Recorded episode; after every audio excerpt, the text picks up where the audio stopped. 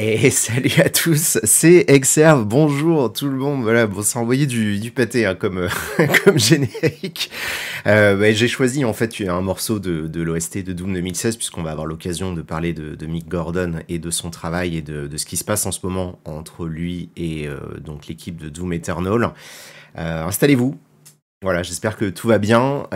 J'ai tout préparé de mon côté. J'espère que ça va aller. On est là pour pour une émission euh, pilote, hein, donc il va y avoir sûrement des petits cafouillages au niveau de la, mise en place. Je suis tout seul évidemment à la réalisation, donc euh, cette émission est réalisée par mon Stream Deck et, euh, et, un peu de préparation de mon côté. J'espère que vous allez passer un bon moment en ma compagnie. Donc, bah, pour vous présenter rapidement un train de retard, euh, l'idée c'est depuis un petit bout de temps, j'essaye en fait de réfléchir à une, à une solution pour vous parler euh, d'actualité sur la chaîne YouTube d'une manière ou d'une autre. Euh, la solution que j'avais jusqu'à présent, c'était le format un peu de contexte, hein, qui est euh, une émission que j'aime beaucoup euh, et euh, que j'adore préparer, etc. Mais ça prend énormément de temps euh, à préparer en général. En général, je mets quelques semaines à écrire un épisode. Ensuite, il faut monter la vidéo. Ça me prend plusieurs jours parce que je passe vraiment beaucoup de temps à essayer de trouver des éléments qui sont qui sont pertinents. Puis je suis pas monteur, donc c'est c'est pas mon métier, donc je sais pas, je suis pas forcément le plus efficace de ce côté-là. Et du coup, j'ai beaucoup de mal à accumuler ça avec le reste. Donc ma solution et pour l'instant, ça sera comme ça c'est de vous proposer du coup une fois, voire deux fois par mois, donc ce live euh, le dimanche après-midi, parce que bah, traditionnellement, euh, voilà, il y avait des lives dimanche il y a des années et des années pour les gens qui s'en souviennent, et c'est vrai que c'est un, je trouve que c'est un moment de la semaine, euh, plutôt du week-end, hein, qui est plutôt propice à se poser, écouter une émission, discuter un petit peu d'actualité et se reposer un petit peu, parce que du coup, il y a rarement quelque chose qui se passe le dimanche. Et donc voilà, l'objectif c'est euh, bah, de parler avec vous aujourd'hui un petit peu d'actualité de jeux vidéo. J'ai sélectionné euh, quelques, quelques trucs euh, dont on va parler. Je vous avais donné le programme dans la petite vidéo d'annonce et puis il y a d'ailleurs des personnes qui m'ont envoyé des questions, donc ça me fait super plaisir. On aura l'occasion d'y répondre. Et puis bah de toute façon j'ai votre, j'ai le chat hein, qui est juste ici, donc donc je peux vous lire également. Et voilà, que vous dire euh, de plus euh, Voilà, je suis, je suis, très excité, je suis forcément un petit peu stressé parce que bah, j'ai pas l'habitude d'animer comme ça des trucs en, en, direct. Je suis pas le personnage le plus à l'aise du monde euh, en live. Je me trouve toujours meilleur quand je fais des vidéos écrites, donc on va essayer de voir comment ça se passe. Mais en tout cas voilà, ça me fait super plaisir de voir qu'il y a déjà du monde qui est là. Évidemment, il y aura une rediffusion, pas d'inquiétude. ça sera comme d'habitude hein, en fait. Dès que je fais un live, et c'est aussi on va dire un des choix qui me pousse à rester sur YouTube pour le live, c'est que dès que j'ai fini le live, la vidéo elle est disponible. Les gens ils peuvent la regarder instantanément, ils peuvent commencer à la commenter. Vous de votre côté, euh, bah, vous pouvez en fait dès maintenant mettre un petit pouce bleu, un machin, histoire de, bah, de, faire monter euh, le, le, truc de votre côté. Et puis, euh, que vous dire de plus? C'est tout, on va pouvoir y aller, voilà, tranquillement. Hein. Euh, on va pas parler de Doom Eternal euh, tout de suite, on aura l'occasion euh, d'y revenir un petit peu. On va commencer bah, tout simplement par revenir un petit peu sur ce qui se passe avec l'actualité, la, enfin le, pardon, le rachat d'Activision Blizzard King par Microsoft. Je vous en avais parlé en début d'année, j'avais fait justement un épisode d'un peu de contexte, et on va revenir un petit peu sur tout ça. donc pour, hop, regardez, normalement j'ai des scènes avec des transitions incroyables.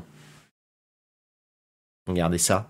Top. Et j'ai même un petit hop des petites images, on a l'impression qu'il va y avoir des illustrations et tout, c'est juste un diaporama, mais ça fait un peu, euh, ça comme mes cours euh, préparés euh, avec PowerPoint. J'espère que ça, ça ira bien.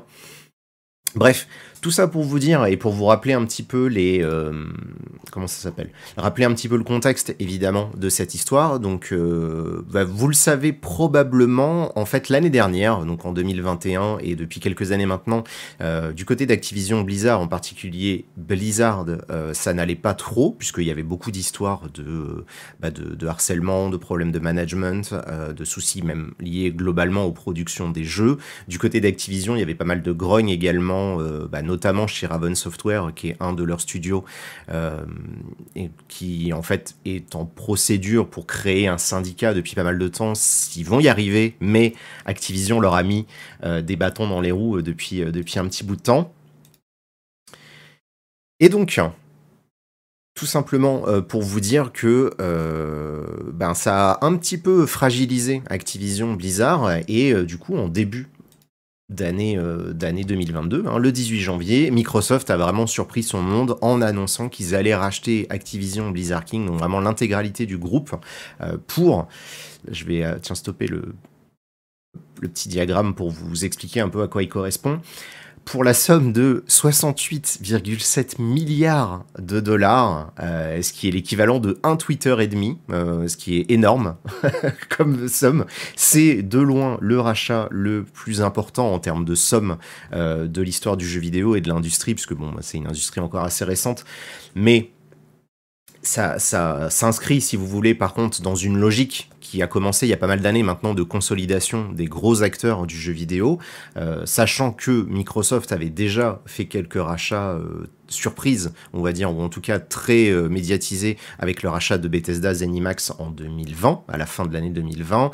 Ils ont racheté Double Fine, ils ont racheté Mojang, il y a pas mal d'années également, le studio derrière Minecraft. Donc en gros, Microsoft est dans une logique de consolidation de ses studios depuis pas mal d'années. Et pourquoi je vous ai choisi ce petit diagramme euh, pour vous expliquer C'est en fait ce que ça représente. C'est pas une histoire de chiffre d'affaires, c'est euh, le nombre de gens qui travaillent dans les studios. C'est-à-dire qu'en fait là, ce que vous voyez, c'est l'intégralité des Xbox Game Studios répartis en fonction du nombre d'employés à l'instant T, euh, c'est un diagramme qui date d'il y a euh, quelques mois à peine. Donc pour vous dire à quel point Microsoft en fait a acheté, euh, vient de, est en train d'acquérir un ensemble de sociétés qui dépasse largement, puisqu'il y avait à peu près trois fois plus d'employés dans Activision Blizzard King que tout ce qu'ils avaient au sein des Xbox Game Studios.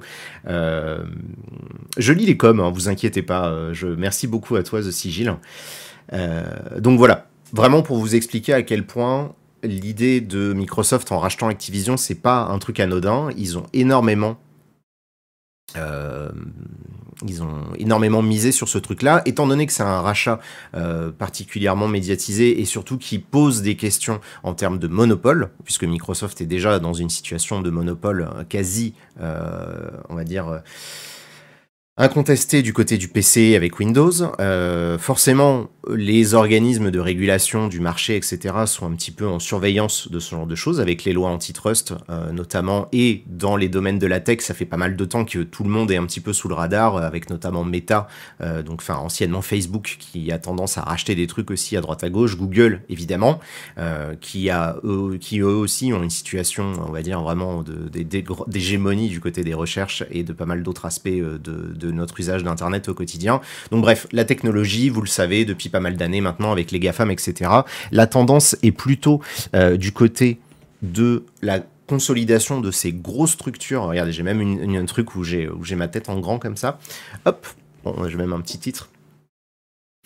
Et donc, tout ça s'inscrit dans une tendance globale à la fois du jeu vidéo mais de la tech, mais forcément c'est plus surveillé celui-ci que Zenimax, parce que je vois des gens qui réagissent là-dessus, c'est euh, à quel point ça pourrait modifier l'équilibre de l'industrie du jeu vidéo dans sa totalité et pas uniquement PlayStation. Il se trouve que PlayStation, ou en tout cas euh, Sony, euh, sont principalement euh, les seuls concurrents à être aussi vocaux face à ce, ce rachat-là, parce que bah, forcément c'est les premiers concernés et qui pourraient en pâtir le plus rapidement possible en fonction des décisions de, de, de, bah, de, Microsoft concernant justement les jeux de Activision Blizzard King, parce que bah bon voilà, hein, juste pour le rappeler, Hein, ça je vous l'avais montré avec le petit image que vous avez tout à l'heure. Évidemment, il y a Call of Duty, mais bon, c'est aussi World of Warcraft, ce petit jeu euh, Candy Crush, Diablo, euh, Starcraft, Overwatch, etc., euh, etc. Donc c'est énormément de jeux. Et donc, il y a évidemment une une inquiétude de la pas mal de pas mal de gens et notamment PlayStation donc comme je le disais comme quoi ça pourrait vraiment déséquilibrer le truc. Étant donné que Activision était dans une situation, on va dire, délicate, les actionnaires ont sauté sur l'occasion de vendre euh, avant que l'offre, on va dire, non pas plutôt la, valeur de leur entreprise baisse trop, euh, à cause justement des problèmes médiatiques et des problèmes d'image qu'ils avaient. Et donc il y a tout un tas d'agences gouvernementales euh, ou extra-gouvernementales, on va dire, qui doivent donner leur aval avant que tout ça soit validé. Et donc, bah, parmi celles-ci, depuis le début de l'année, on a déjà eu le feu vert d'une agence qui se situe en Arabie Saoudite. Euh, le Brésil vient de donner son feu vert en octobre après plusieurs mois d'enquête qui ont donné d'ailleurs lieu à tout un tas de révélations assez intéressantes sur ce qui se passe un petit peu au cœur de Microsoft et, entre Sony.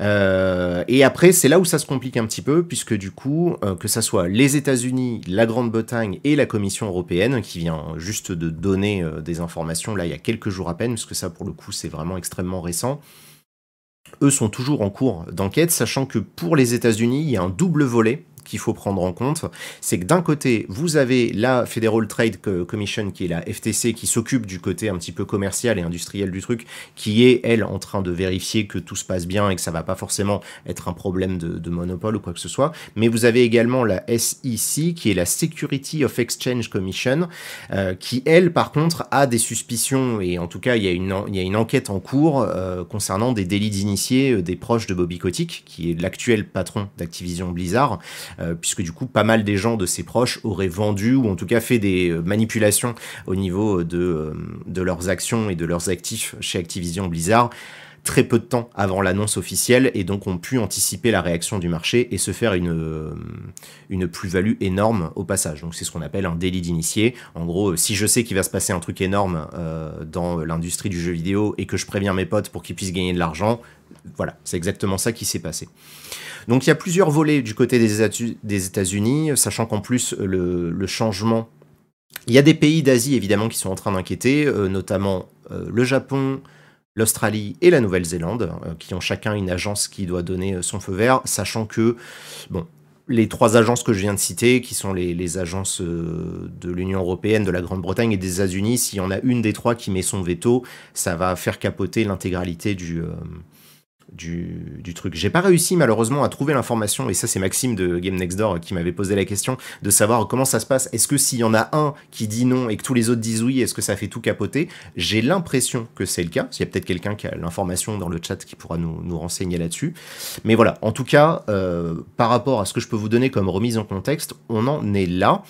Et donc ce qu'on sait aujourd'hui sur le rachat d'Activision, c'est que bah, la Commission européenne donc, vient de donner euh, son avis, en tout cas non pas définitif mais temporaire, en indiquant qu'ils allaient continuer leur enquête, enfin ils allaient mener une enquête euh, supplémentaire et qu'ils se donnent jusqu'à la fin du mois de mars 2023 pour donner leur réponse définitive ce qui n'est absolument pas inquiétant. Tout suit en fait pour l'instant le planning annoncé euh, en janvier par Microsoft et par Activision, qui tous les deux ont annoncé très tôt que euh, l'acquisition ne serait pas validée définitive et en tout cas entérinée avant le premier ou le deuxième trimestre 2023. Donc pour l'instant, on est sur euh, le timing classique et de ce côté-là, tout va bien. Je vais afficher un petit peu vos petites questions puisque justement, hop, j'en avais qui venait. Et euh, bah, du coup, on va commencer par une question de Monsieur Spoil qui me disait en, réponse, hein, ce sera dans, euh, à l'avenir, je referai à chaque fois une petite vidéo d'annonce quand il y aura un train de retard. Et vous pourrez mettre vos questions dans les commentaires. Et de toute façon, je vous lis également hein, sur le chat. C'est juste que là, j'ai désactivé le mode rapide. On verra. Si vous êtes encore très nombreux à arriver, euh, peut-être que je le réactiverai parce que ça risque d'être très compliqué pour moi sinon de, de, vous lire. On va, on va voir comment je m'en sors. Dans tous les cas, merci de votre compréhension sur euh, ma, mon incapacité à faire l'homme orchestre partout. Donc, euh, le concept est juste ouf, me disait-il. Donc, merci beaucoup pour ça. On dirait une grosse update d'un peu de contexte. C'est effectivement un peu le cas. L'idée, c'est de, complémenter hein, l'action. Donc, deux questions de mon côté. Activision, plus gros rachat de l'histoire du JV. Ça, c'était un truc que j'avais dit euh, dans ma vidéo d'annonce. Est-ce qu'on a quelque chose de similaire, de la même amplitude au niveau de rachat de studios ben, En termes de valeur, le rachat de Mojang, donc derrière Microsoft, était déjà gigantesque, euh, puisque là, on était à 13 milliards de dollars. Je vous donne le chiffre vraiment de tête. Je crois que c'était quelque chose comme ça. Mais par contre, en termes de d'impact que ça peut avoir, euh, là, de mémoire, j'ai pas d'autres rachats qui peut être aussi significatif, sachant que, forcément, l'histoire du jeu vidéo étant ce qu'elle est, il y a 20 ans, par exemple, les rachats n'avaient pas du tout le même impact, puisque bah, le, marché global n'était pas le même. Aujourd'hui, on parle de centaines de millions de gens qui jouent aux jeux vidéo quotidiennement, et de milliards de gens qui jouent aux jeux vidéo quotidiennement, si on intègre les gens qui jouent sur smartphone. Mais euh, le marché du jeu vidéo, il y a 20 ou 30 ans, n'était pas aussi gigantesque, comme vous en doutez. On a récemment eu le départ de Nibel euh, slash Nibelion sur Twitter qui était, je pense on peut le dire, le plus gros insider. J'ai repris cette question-là même si elle n'est pas forcément en rapport Activision. Tout simplement euh, parce qu'en fait c'était pas un insider Nibel, contrairement à ce que certaines personnes euh, pourraient croire. En fait c'était simplement un relais d'information Nibel.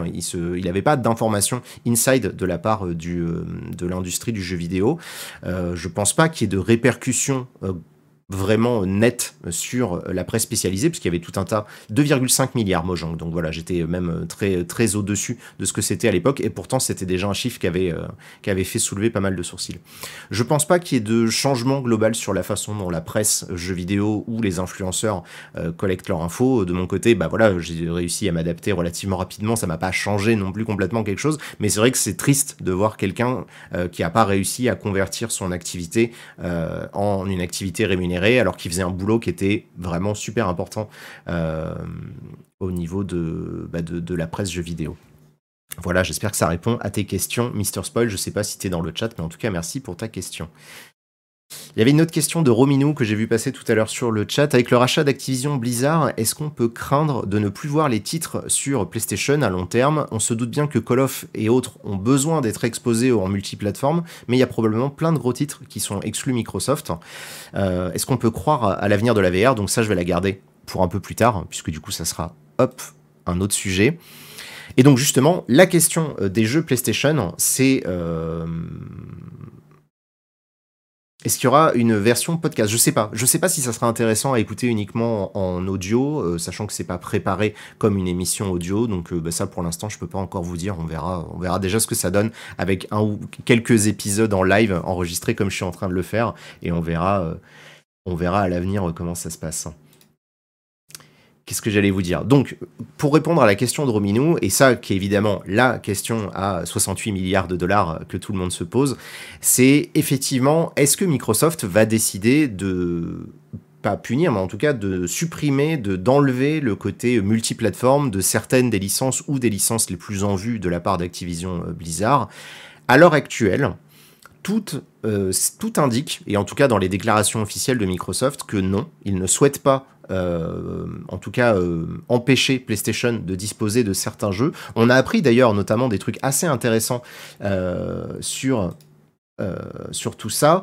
donc, la première chose, c'est qu'il y a eu une, une, interview il y a quelques semaines à peine de Phil Spencer qui a été interviewé, je crois que c'était dans un podcast qui est disponible sur YouTube, où qui expliquait qu'en gros, je vais juste le paraphraser, mais tant qu'il y aurait des consoles PlayStation qui existent, nous continuerons de sortir des Call of Duty dessus, ce qui est quand même un engagement assez clair euh, de sa part sur ce côté-là. Euh, ce qu'on sait également, c'est qu'il souhaite que euh, les licences comme Call of Duty, Overwatch, Diablo, etc. arrivent dans l'abonnement Game Pass, qui est évidemment le cœur de la stratégie Xbox depuis maintenant, euh, depuis maintenant pas mal d'années, et qui est, euh, on y reviendra dans le deux sujets juste après, vraiment le, on va dire le, bah, c'est le matrix par lequel on peut voir si leur politique fonctionne ou pas.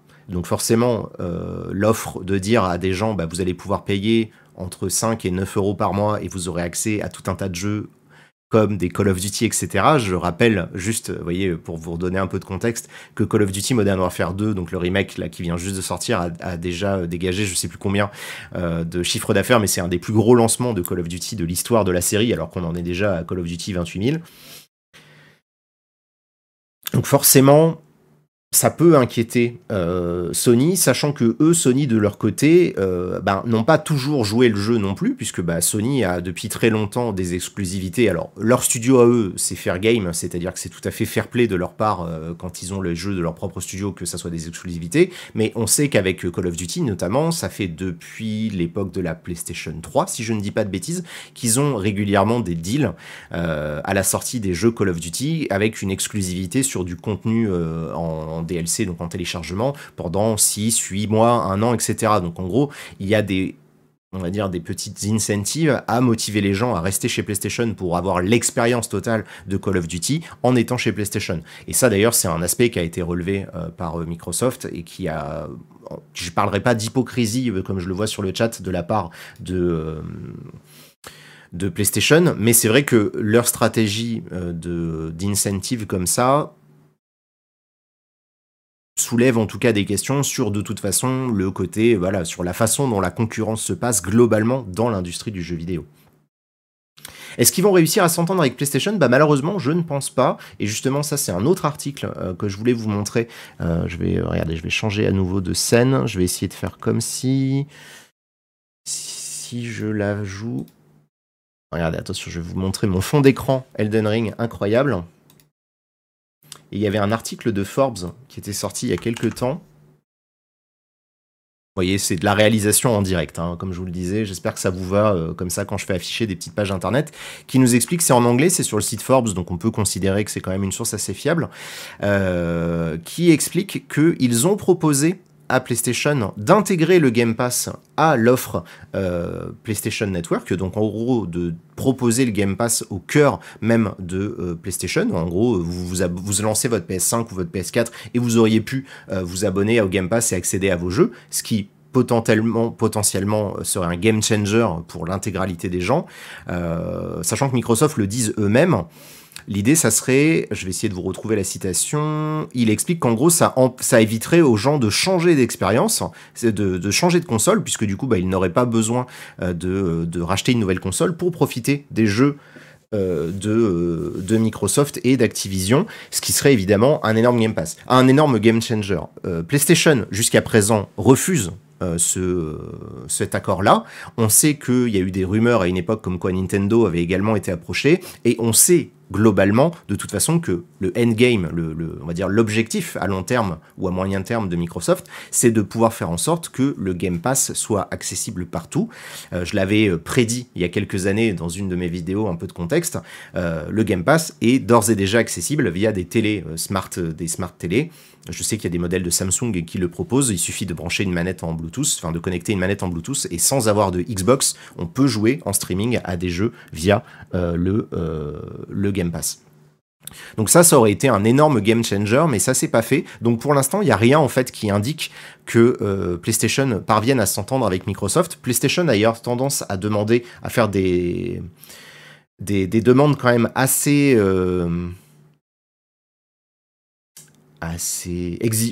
ils ont des demandes qui sont quand même très exigeantes. J'avais également un autre article que je trouvais intéressant que je voulais vous montrer. Euh, non, ça c'est euh, les régulateurs euh, de la Grande-Bretagne qui s'inquiètent du côté monopole. évidemment, c'est ce que je vous disais tout à l'heure. Hein, vous voyez, ça c'est sur Polygon. Les régulateurs de la Grande-Bretagne sont inquiets à propos de la fusion entre Microsoft et Activision. C'est tout à fait normal, c'est-à-dire que c'est leur rôle de dire qu'ils sont inquiets, c'est logique. Le rôle des régulateurs et des, des, des groupes antitrust comme ça sont je sais que ça va faire sourire parce que on se doute bien que c'est pas réellement le cas, mais leur mission officielle est de protéger les consommateurs et les consommatrices et de faire en sorte qu'on soit pas, euh, qu'on soit pas, on va dire, euh, lésé par ce genre de tractation financière. Bon, dans les faits, on ne sait pas exactement quels sont leurs objectifs. Ce qui est clair, c'est qu'ils ont des doutes sur la, possibilité de laisser fusionner ces deux trucs-là. Et là où je trouve que c'est intéressant, et, et ça c'est un aspect sur lequel je sais pas si ça a beaucoup communiqué au niveau de la presse j'ai lu beaucoup d'articles sur ces sujets-là.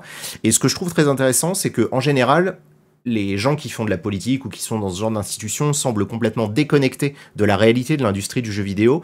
Et pourtant, là, tous les, euh, différents régulateurs mentionnent régulièrement euh, bah, les évolutions récentes du jeu vidéo comme étant euh, des trucs importants. C'est-à-dire qu'ils ne regardent pas ça que de l'angle du jeu vidéo, de la console de jeu vidéo, pardon, mais également de l'angle de l'abonnement, du cloud gaming, euh, etc. et des différents moyens d'accès aux jeux vidéo qui sont aujourd'hui euh, dispo. Donc, donc voilà, on sent qu'ils sont vraiment conscients des enjeux qui peuvent se passer à ce niveau-là. Je retrouve pas mon autre article parce que j'avais trouvé plein de, j'avais plein de citations niveau là. Qu'est-ce que j'avais d'autre? J'avais un tweet que j'avais récupéré de Tom Warren, euh, qui est un journaliste chez The Verge, qui nous montrait en fait d'un document qui a été envoyé justement au régulateur euh, et donc, pour vous traduire ça, euh, Sony, à partir d'ici, Sony a choisi de, bloquer, d'empêcher le Game Pass d'arriver sur PlayStation. Euh, ce n'est pas disponible sur les consoles PlayStation. Mais dans ce cas-là, si tous les jeux qui étaient disponibles sur le Game Pass étaient aussi disponibles à l'achat, enfin, étant donné que tous les jeux, qui sont disponibles euh, sur le Game Pass en téléchargement sont également disponibles à l'achat, ils considèrent, là c'est Microsoft qui s'exprime, que les joueurs et les joueuses de PlayStation ne euh, auraient la possibilité de continuer d'acheter Call of Duty et donc de se faisant indirectement de reverser des royalties à PlayStation, puisqu'à chaque fois que vous achetez un jeu sur une console, vous allez reverser des, des, royalties, enfin une partie de cet argent ne va pas uniquement au studio, ils vont également aux constructeurs derrière. Et comme je le disais tout à l'heure, cette opération-là coûterait beaucoup moins cher que de devoir acheter une console Xbox. Parce que je le rappelle encore une fois, l'objectif de Microsoft n'est plus de vendre uniquement des consoles Xbox, mais simplement de gagner des abonnés euh, au Game Pass. On y reviendra dans quelques instants avec la deuxième partie de, l'émission. Désolé, hein, je suis un peu... Comme je vous l'ai dit, voilà, je vais respirer un grand coup, ça va bien se passer. En tout cas, donc ça confirme ce qu'on disait juste avant. Xbox euh, prévoit de, pouvoir rendre disponible tout le contenu, donc les jeux d'Activision Blizzard, euh, dans leur service de, souscription qui s'appelle le Game Pass. Euh, pour eux, c'est quelque chose qui sera bénéfique auprès des joueurs et des joueuses, qui va évidemment euh, augmenter la valeur et l'intérêt de l'abonnement en rendant accessible au plus grand nombre le catalogue de Activision Blizzard. Le truc, et ça, ça c'est quelque chose euh, qui a été soulevé, alors pour l'instant ça n'a pas été confirmé, mais c'est quelque chose qui a été soulevé, c'est que euh, les différents deals qui sont en cours entre PlayStation cette fois-ci et Activision pourraient empêcher euh, certains, euh, certains contenus d'apparaître sur le Game Pass. Donc il y aura de toute façon besoin d'une négociation euh, réelle entre Microsoft et Sony à un moment donné, puisqu'en fait les différents deals qu'ils ont passés avec Activision il y a pas mal d'années sur les, différentes années d'engagement durant les, enfin les différentes années durant lesquelles Activision s'engage à proposer du contenu exclusif sur les versions PlayStation de leurs jeux. pourraient empêcher d'après la façon dont c'est précisé dans les contrats, euh, les Activision d'être disponibles dans le Game Pass, ce qui serait du coup bénéfique pour PlayStation, mais qui serait gênant pour tous les gens qui sont aujourd'hui abonnés au Game Pass sur Xbox ou qui sont même pas sur Xbox, mais qui sont abonnés au Game Pass, puisque bah, ça retarderait d'autant l'arrivée de tous ces jeux-là euh, sur euh, l'abonnement Game Pass. Donc voilà où on en est un petit peu aujourd'hui. Donc, pour répondre à la question et revenir dessus, est-ce qu'on peut craindre de ne plus voir les titres sur PlayStation? À mon sens, puisque évidemment je peux pas lire l'avenir, je ne pense pas. Je pense pas que Microsoft euh, soit euh, malhonnête dans, quand ils déclarent qu'ils veulent que leur service de souscription soit un peu partout. Par contre, ce que je pense, c'est que si PlayStation euh, s'entête à refuser d'accepter en fait l'évolution de la façon dont les choses se passent aujourd'hui et un jour ou l'autre d'accueillir le Game Pass euh, sur Microsoft, il se pourrait que d'ici pas mal d'années, il soit effectivement euh, qu'il y ait certains jeux qui ne sortent plus euh, sur les consoles. Pour l'instant, PlayStation en fait est, on va dire safe dans le sens où ils ont la place de leader sur le nombre de consoles qui sont disponibles, donc ça leur permet de faire un énorme argument euh, de ce côté-là. Mais et ça, en fait, pourquoi je vous dis euh, qu'ils s'entêtent? Parce que bah, peut-être que vous vous souvenez de ce qui s'est passé avec Fortnite, notamment, et la question du cross-platform, donc du fait de pouvoir jouer entre des gens qui jouent sur PlayStation et des gens qui jouent sur téléphone, sur PC, sur Xbox, etc., sur Switch.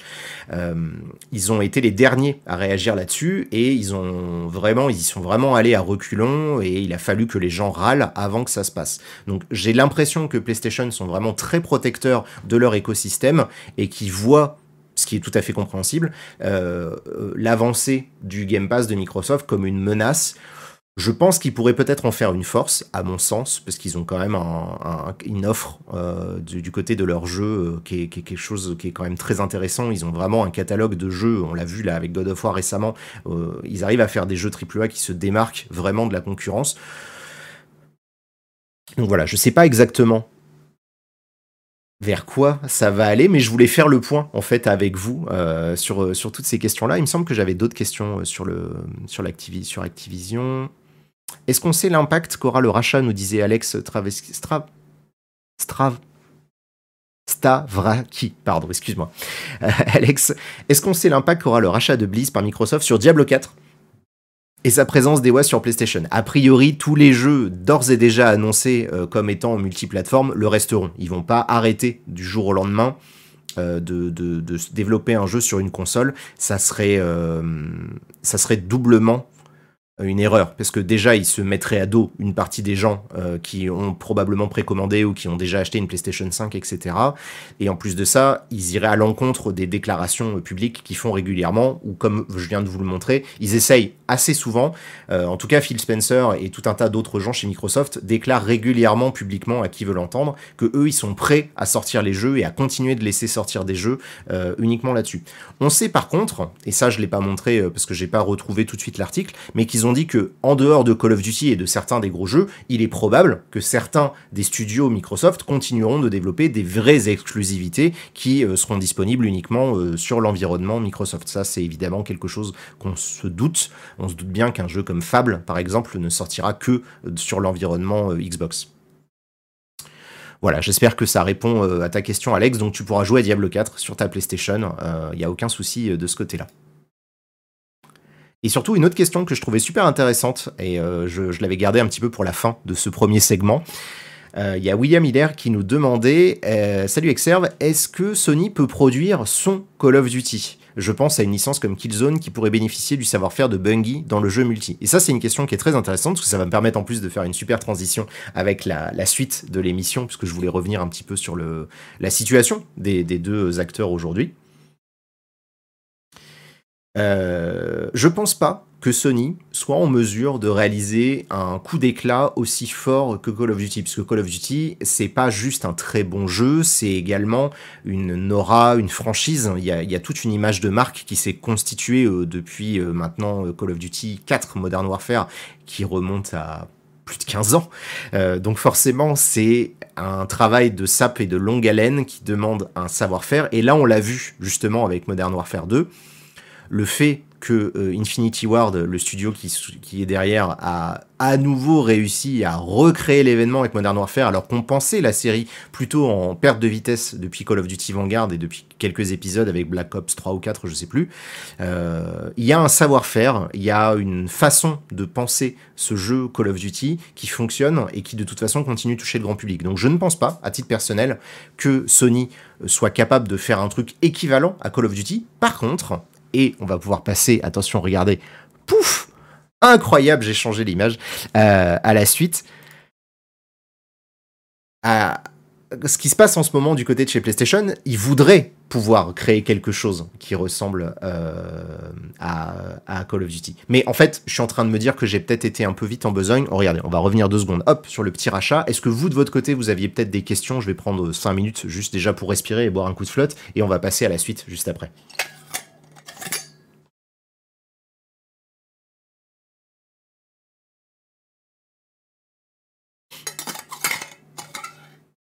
Alors, je pense pas que ça soit trop tard pour faire un move à autant que portée, parce que Fortnite, de toute façon, euh, est la preuve que un jeu peut sortir de nulle part, entre guillemets, et tout cartonner, et tout exploser. Maintenant, c'est vrai que prendre la place de Call of Duty, c'est très difficile. Remplacer une série euh, en place, c'est très compliqué.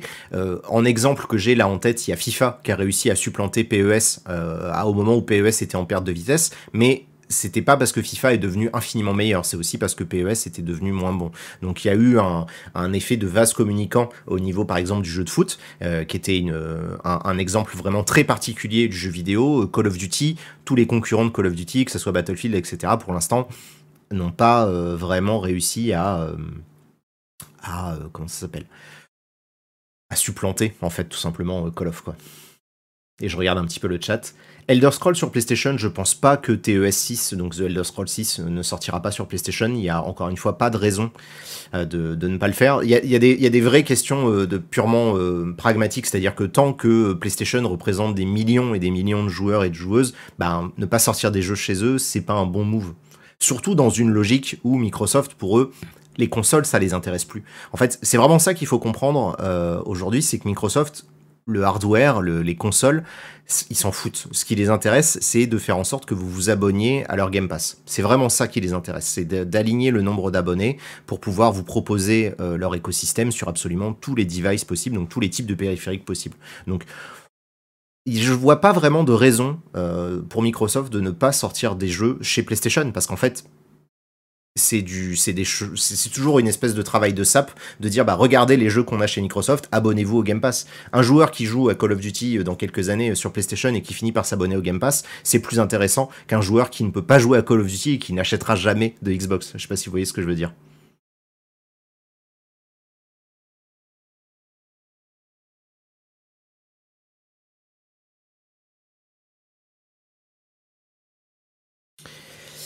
Pour moi, il faut que Sony arrête de pleurer sur ce rachat, se retrousse les manches et fasse son call off. Alors, je pense pas que ça soit forcément la solution. Je pense par contre qu'il y a un côté retrousser les manches dans le sens où il faudrait qu'ils acceptent de se mettre à la table des négociations et de proposer quelque chose à, à Microsoft, quitte à ce qu'il y ait des conditions un peu drastiques.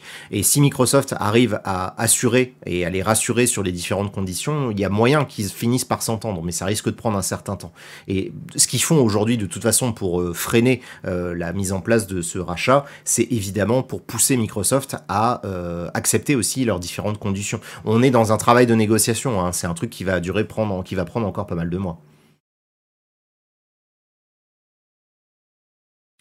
Ben, je ne le sais pas, euh, tu vois, euh, s'il y a un espoir Léo Beaulieu, je pense vraiment, je, je vois pas d'intérêt à ne pas sortir un jeu aussi important que The Elder Scrolls 6 sur, sur PlayStation en fait, c'est surtout ça. Salut aux personnes qui sont en train d'arriver. Est-ce que tu penses que l'offre liée au Game Pass, me dit Mark Midben, euh, pourrait évoluer dans l'avenir dans le sens où MS pourrait proposer une console full cloud? Non, pas full cloud. C'est pas. Euh, c'est pas.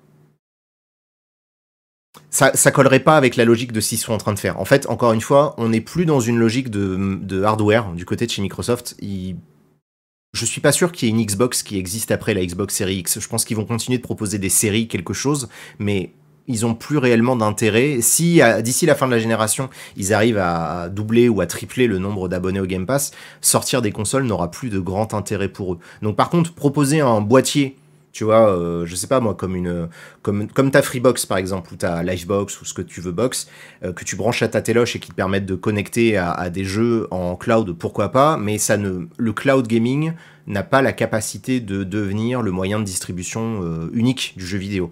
Euh, je sais qu'à chaque fois qu'il y a un nouveau mode de distribution qui apparaît, il y a des gens qui pensent que ça va remplacer les précédents. L'histoire nous a toujours montré que c'est faux. Quand un nouveau modèle arrive, il ne fait que se euh, positionner aux côtés du reste. La radio n'a pas disparu avec Internet ou avec la télévision. Le journal papier n'a pas disparu avec Internet ou la télévision. les cassettes audio ont quasiment disparu mais existent encore. Le CD-ROM existe encore alors qu'il y a euh, les services de streaming. Donc voilà, vous voyez ce que je veux dire? Il y a toujours des ventes de jeux physiques, même s'il y a des jeux des maths, etc. etc. Est-ce qu'on a des exemples d'impact que Microsoft a pu avoir sur le développement d'éditeurs? Non, pas encore. Voilà, pas encore. Quel est l'impact du euh, environnemental du cloud gaming? J'ai pas de chiffres à vous donner, c'est un sujet qui est extrêmement complexe. Je vous invite à vous rendre chez Gamecult. Euh, J'y travaille plus, donc j'ai pas d'intérêt à vous envoyer là-bas. Euh, je sais qu'ils avaient fait une énorme enquête sur le sujet. Ça doit être disponible dans leur abonnement premium. Demandez à des gens autour de vous s'ils peuvent vous prêter des codes ou des articles, mais ils avaient fait un gros boulot là-dessus. Ce que je sais pour avoir assisté à des conférences sur la, on va dire la sur les, ressources énergétiques du cloud gaming, euh, j'avais assisté à ça en début d'année, là, quand j'étais allé euh, à un salon qui s'appelle l'Aldon, qui est un salon professionnel à Rennes, que le cloud gaming est moins polluant que le jeu vidéo quand on joue qu'un certain nombre de minutes à un jeu. Mais dès qu'on joue à des jeux sur un temps suffisamment long, ça devient excessivement plus polluant euh, et consommateur d'énergie que le jeu vidéo dans son format classique. Voilà. Euh, Padak avec toi, Exerve, en termes de chiffre de vente, les jeux physiques n'existent quasiment plus. Bah écoute, euh, je t'invite à faire une recherche sur Google, tu verras que ça représente toujours entre 35 et 40% des ventes. Donc on ne peut pas dire que ça n'existe plus. C'est plus la majorité des ventes, c'est vrai, mais ça existe toujours autant. Il y a toujours autant de gens, il y a toujours des gens, pardon, qui continuent d'acheter des jeux en version physique. Le, démat n'est pas arrivé à 100%. Pour certains types de jeux, évidemment, c'est sûr qu'un jeu comme Fortnite, qui est disponible uniquement en téléchargement, bah, personne n'a acheté la version physique de Fortnite puisqu'elle n'existe pas, enfin pas à ma connaissance, mais sur tout un tas de jeux, là on l'a vu avec les Call of Duty, etc., ça se vend toujours très bien, hein, les jeux vidéo en physique. Ça dépend des jeux, encore une fois, Timotex, ça dépend des jeux. Ça va dépendre évidemment des jeux, des constructeurs, etc. Mais le marché physique n'est pas, euh, n'existe, dire qu'il n'existe plus, c'est faux. Voilà, tout simplement. Ok, bah écoutez, je vous propose de passer à la deuxième partie. hop, qui était justement un petit bilan de la génération. En gros, ce que je voulais faire, c'était revenir avec vous bah, sur la situation aujourd'hui euh, de euh, Microsoft, donc de Xbox et de PlayStation. Pourquoi eux deux et pas Nintendo? Bah Parce que Nintendo, comme d'habitude, ne nous donne quasiment aucune info euh, sur ce qu'ils sont en train de faire. Et de toute façon, Nintendo, ils sont un peu dans leur bulle. Tout se passe bien pour eux. Et merci beaucoup de penser à eux. Mais voilà, tout roule. La Switch se vend très bien. Merci pour eux.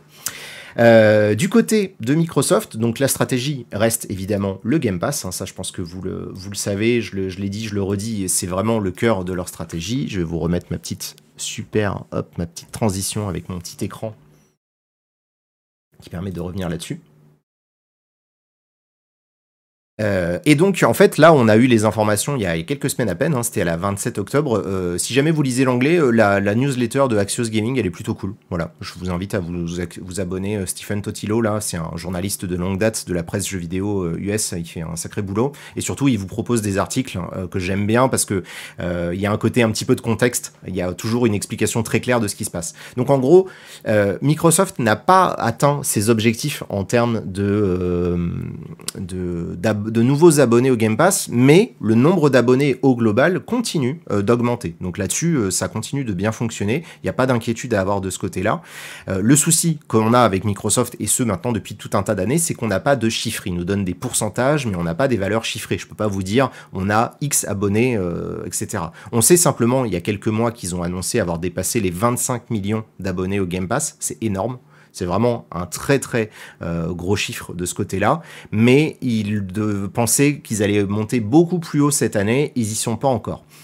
Et pour ça, euh, il y a eu notamment une autre interview de Phil Spencer il y a quelques temps qui disait en gros que... Euh, ah ben je l'ai trouvé, voilà. Cette interview, elle était là en fait.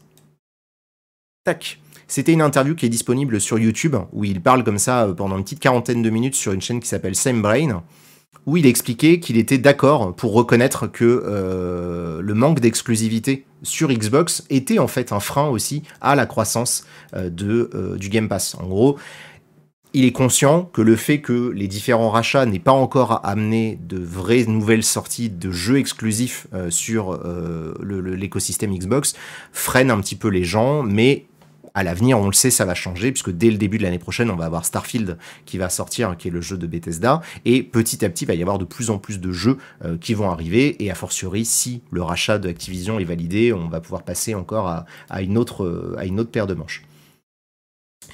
Donc voilà, pour vous donner un petit peu leur, euh, leur euh, situation aujourd'hui, un autre truc que je trouve super intéressant, c'est toujours, hop, Phil Spencer qui s'exprime sur le sujet, parce qu'évidemment, bah, c'est lui euh, le, représentant de Microsoft. Ça, c'était dans le Wall Street Journal. Euh, il a été interrogé et lui, il continue d'expliquer que son objectif et leur, euh, leur vision un petit peu au niveau de Microsoft et de Xbox en particulier, c'est non plus de toucher des millions de gens, mais de toucher les milliards de gens qui ont des smartphones. Et ils le disent très clairement quand ils disent qu'ils veulent en fait s'immiscer au milieu de la relation de duopoly, comme il appelle ça, qui sont aujourd'hui ben, la situation avec Apple et Android sur les téléphones.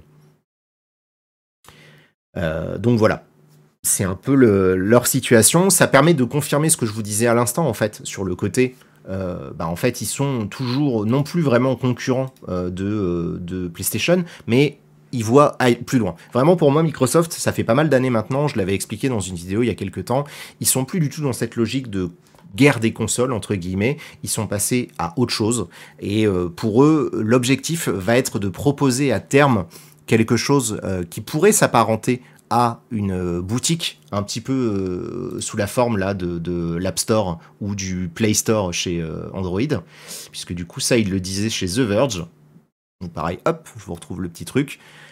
Microsoft est en train de fabriquer Vraiment, ils sont en train de développer, ils essayent en tout cas de développer une application qui pourrait venir concurrencer les différents stores euh, d'applications euh, qu'on connaît aujourd'hui, qui sont euh, bah, l'App Store chez Apple et le Play Store chez Google. Petit message pour te remercier. Merci à toi, Malicus. Donc voilà. Aujourd'hui, Microsoft, vraiment, ils ont pas mal de choses qui sont mises en place. Donc il y a évidemment ce rachat euh, de, euh, euh, qui, les occupe et qui les intéresse. Mais on le sait, ils ont les infrastructures pour pouvoir proposer du jeu en cloud gaming et proposer du jeu en grosse qualité sur des devices. Euh, J'ai pas de commande Patreon, mais c'est très gentil à toi, Armakis, de le, de le préciser. Je sais qu'il y a un système d'abonnement hein, sur YouTube si vous voulez soutenir évidemment euh, l'émission, mais euh, voilà. Et, euh, et, donc je le disais, ouais, Microsoft, voilà, c'est un peu ça leur objectif aujourd'hui. Ils sont vraiment dans cette logique de d'augmentation euh, de leur offre avec le Game Pass. Le Game Pass, pour eux, c'est une sorte de cheval de Troie, qui est un truc qu'ils essayent de faire depuis toujours. Je ne sais pas si vous vous souvenez, mais Microsoft, depuis très longtemps, essaye de euh, vraiment toucher le milieu du divertissement. Euh, on se souvient d'échecs comme le Zune, à l'époque où ils étaient en concurrence face à l'iPod, etc. Ils ont essayé depuis très longtemps de toucher du monde, et le jeu vidéo, depuis que Xbox est là, est vraiment le moyen par lequel ils y arrivent le mieux. Et aujourd'hui, clairement, je trouve qu'ils sont extrêmement bien armée euh, pour pouvoir y arriver et toucher de plus en plus de gens. Donc voilà, euh, c'est en tout cas leur ligne de mire, c'est de proposer ça, on ne sait pas ce que ça va donner, parce que comme le dit euh, très justement Pepsi sur le chat, entre Bing, Zune, Mixer, etc., les Windows Phone, ils se sont déjà gaufrés pas mal de fois. On peut imaginer qu'avec le Game Pass et l'offre qu'ils ont derrière, ils ont quand même les reins un peu plus solides, ou en tout cas ils auraient des arguments plus forts à mon sens que ce qu'ils pourraient euh, avoir euh, si euh, s'ils n'avaient pas tout ça. Donc voilà un petit peu où ils en sont aujourd'hui du côté de, Xbox. ça fait deux ans maintenant que la nouvelle génération vient de commencer, donc pour l'instant ils sont toujours un petit peu dans leur dans cette espèce d'entre-deux qui malheureusement euh, dure longtemps parce que bah, le Covid euh, n'a pas arrangé les choses, ils ont perdu du temps sur la sortie des jeux, donc euh, ils sont toujours en retard sur le nombre d'exclusivités qu'ils peuvent proposer, mais à mon sens, je pense que d'ici deux ans, si on refait exactement le même bilan ensemble dans cette émission, et j'espère qu'on aura l'occasion de, continuer à se parler de jeux vidéo encore longtemps, a priori, je pense qu'ils auront une situation qui sera très différente d'ici un an, voire deux ans, tout simplement. Du côté de chez PlayStation, Hop, je vais revenir avec ma grosse tête là-dessus. Du côté de chez PlayStation, on est dans une situation qui est plus classique, qui est plus compréhensible, puisque ils sont toujours dans une logique de construction de consoles, de génération de consoles et de hardware. Euh, ils sont à une, euh, une, position qui est relativement confortable, qui est la même depuis maintenant pas mal d'années, avec euh, depuis le succès de la PlayStation 3, enfin de la fin de la génération de la PS3 et surtout le succès de la PlayStation 4 en gros, ils ont cette même politique qui est celle qu'ils ont depuis pas mal d'années. Ils continuent de consolider, et eux également, euh, leur studio en rachetant des studios, et ils misent beaucoup sur les jeux solo, mais pas que, comme je dirais euh, chez Fin du Game, euh, puisqu'on en est, on n'en est pas là. Ce qu'on sait, c'est qu'ils ont modifié leur abonnement PlayStation Plus il y a quelques mois, vous vous en souvenez, c'était au mois de juin, si je dis pas de bêtises. Ils ont sorti le nouveau PlayStation Plus Full Disclosure qui sponsorise l'émission Fin du Game ça va pas changer la façon que j'ai de, penser ou de dire les choses, mais voilà, euh, c'est important d'être transparent, donc autant le dire. Euh, ce qui est sûr, c'est que depuis qu'ils ont lancé ça, hop, je vais revenir un petit peu à mon autre, mon autre image.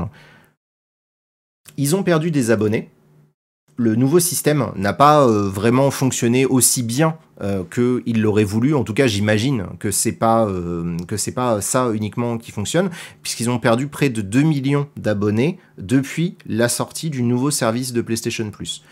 Comment on peut expliquer ça? Il y a pas mal de facteurs qui, euh, entrent en jeu. Pour moi, hein, c'est vraiment mon interprétation. Vous, le savez, c'est mon objectif de, cette émission, de vous proposer un peu mon analyse. Je pense qu'il y a une certaine euh, complexité au niveau de la clarté de l'offre. Le fait d'avoir proposé trois abonnements au lieu de simplement deux me paraît être un petit peu compliqué, sachant que les noms étaient très proches de ce qu'ils proposaient avant. Donc, l'arrivée des nouvelles offres n'est peut-être pas n'a peut-être pas été aussi bien géré que ce qu'on pouvait imaginer. Et en termes de valeur pure, l'abonnement au Game Pass reste à mon sens beaucoup plus rentable euh, pour un utilisateur ou une utilisatrice lambda que l'abonnement au PlayStation Plus. Parce que même s'ils proposent des jeux offerts et un catalogue assez varié de, jeux sur leur deuxième abonnement qui est vraiment le concurrent euh, frontal avec le Game Pass, ils n'ont pas la force de frappe de Microsoft qui leur permet d'ajouter des jeux régulièrement, etc. Les, jeux PlayStation en général ils rajoutent, ils rajoutent des nouveaux jeux chaque mois, euh, là où le Game Pass va rajouter des jeux chaque semaine. alors évidemment, les jeux vont et s'en vont, mais il y a une sorte vraiment d'offre. Microsoft va jouer vraiment l'offre de la quantité et Sony, et ça c'est leur ligne éditoriale depuis pas, depuis pas mal de temps, ils essayent de jouer justement leur, le côté, on va dire, qualité. C'est pas un jugement de valeur de, mon, de ma part, c'est simplement euh, ça qu'ils visent. C'est-à-dire qu'aujourd'hui, ils misent plutôt sur leurs gros studios, sur leurs grosses franchises qui sont capables de réunir des millions de gens et de vendre des millions de jeux et de copies. Et donc, bah, le, service ne fonctionne pas aussi bien euh, que ce qu'ils auraient voulu imaginer. Malgré tout, les revenus euh, pour tout ce qui est euh, lié aux ventes dématérialisées continuent de monter. C'est-à-dire que Microsoft continue de gagner de l'argent sur... Est-ce que j'ai le chiffre Non, je l'ai pas là. Je n'ai pas le, j'ai pas le truc sous les yeux, mais c'est pas grave.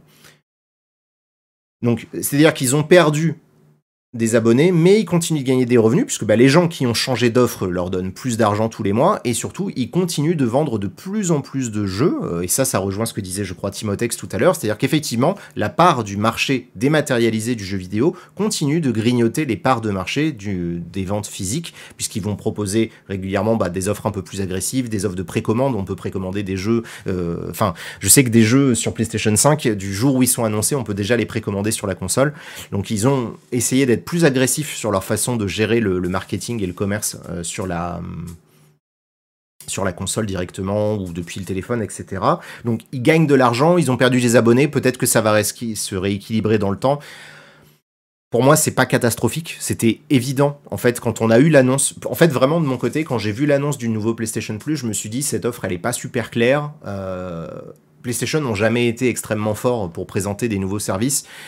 Ce qui m'inquiétait, à titre personnel, c'était leur capacité à lâcher des trucs en cours de route. Bon, là, j'ai l'impression que le PlayStation Plus, ça sera pas le cas, mais euh, je pensais notamment à tout un tas d'aspects ou de services qu'ils ont lancés, que ce soit le PlayStation Home, les PlayStation Move ou quoi que ce soit. Il y a certains des trucs chez Sony, ils peuvent lancer des choses et les arrêter euh, du jour au lendemain. Là, évidemment, le PlayStation Plus, c'est beaucoup trop important, c'est central dans leur stratégie, donc ils vont pas le lâcher. Je pense qu'ils vont continuer de s'améliorer et je ne serais pas surpris qu'il revoie euh, peut-être pas la politique tarifaire, mais qui revoit peut-être la quantité de jeux qu'ils proposent dans le catalogue dans les mois à venir pour essayer de, bah, continuer de convaincre les gens euh, de, venir là-dessus. Sachant que tout ça s'ajoute à d'autres choses, et donc je vais essayer de, vous faire suivre mon petit, petit chemin euh, mental là-dessus.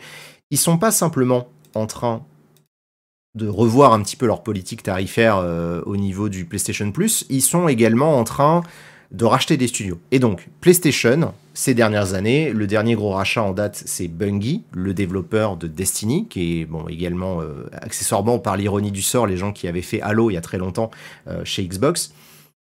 Ce qu'ils veulent faire aujourd'hui, euh, Sony, c'est continuer de rassurer les gens en disant, voilà, vous voyez, le, titre de l'article que je vous ai montré là, c'est ils ne veulent pas abandonner leurs racines, c'est-à-dire leur ADN, qui sont les jeux solo pour un public de jeunes adultes. On est clairement aujourd'hui euh, dans cette politique-là, hein, la ligne éditoriale.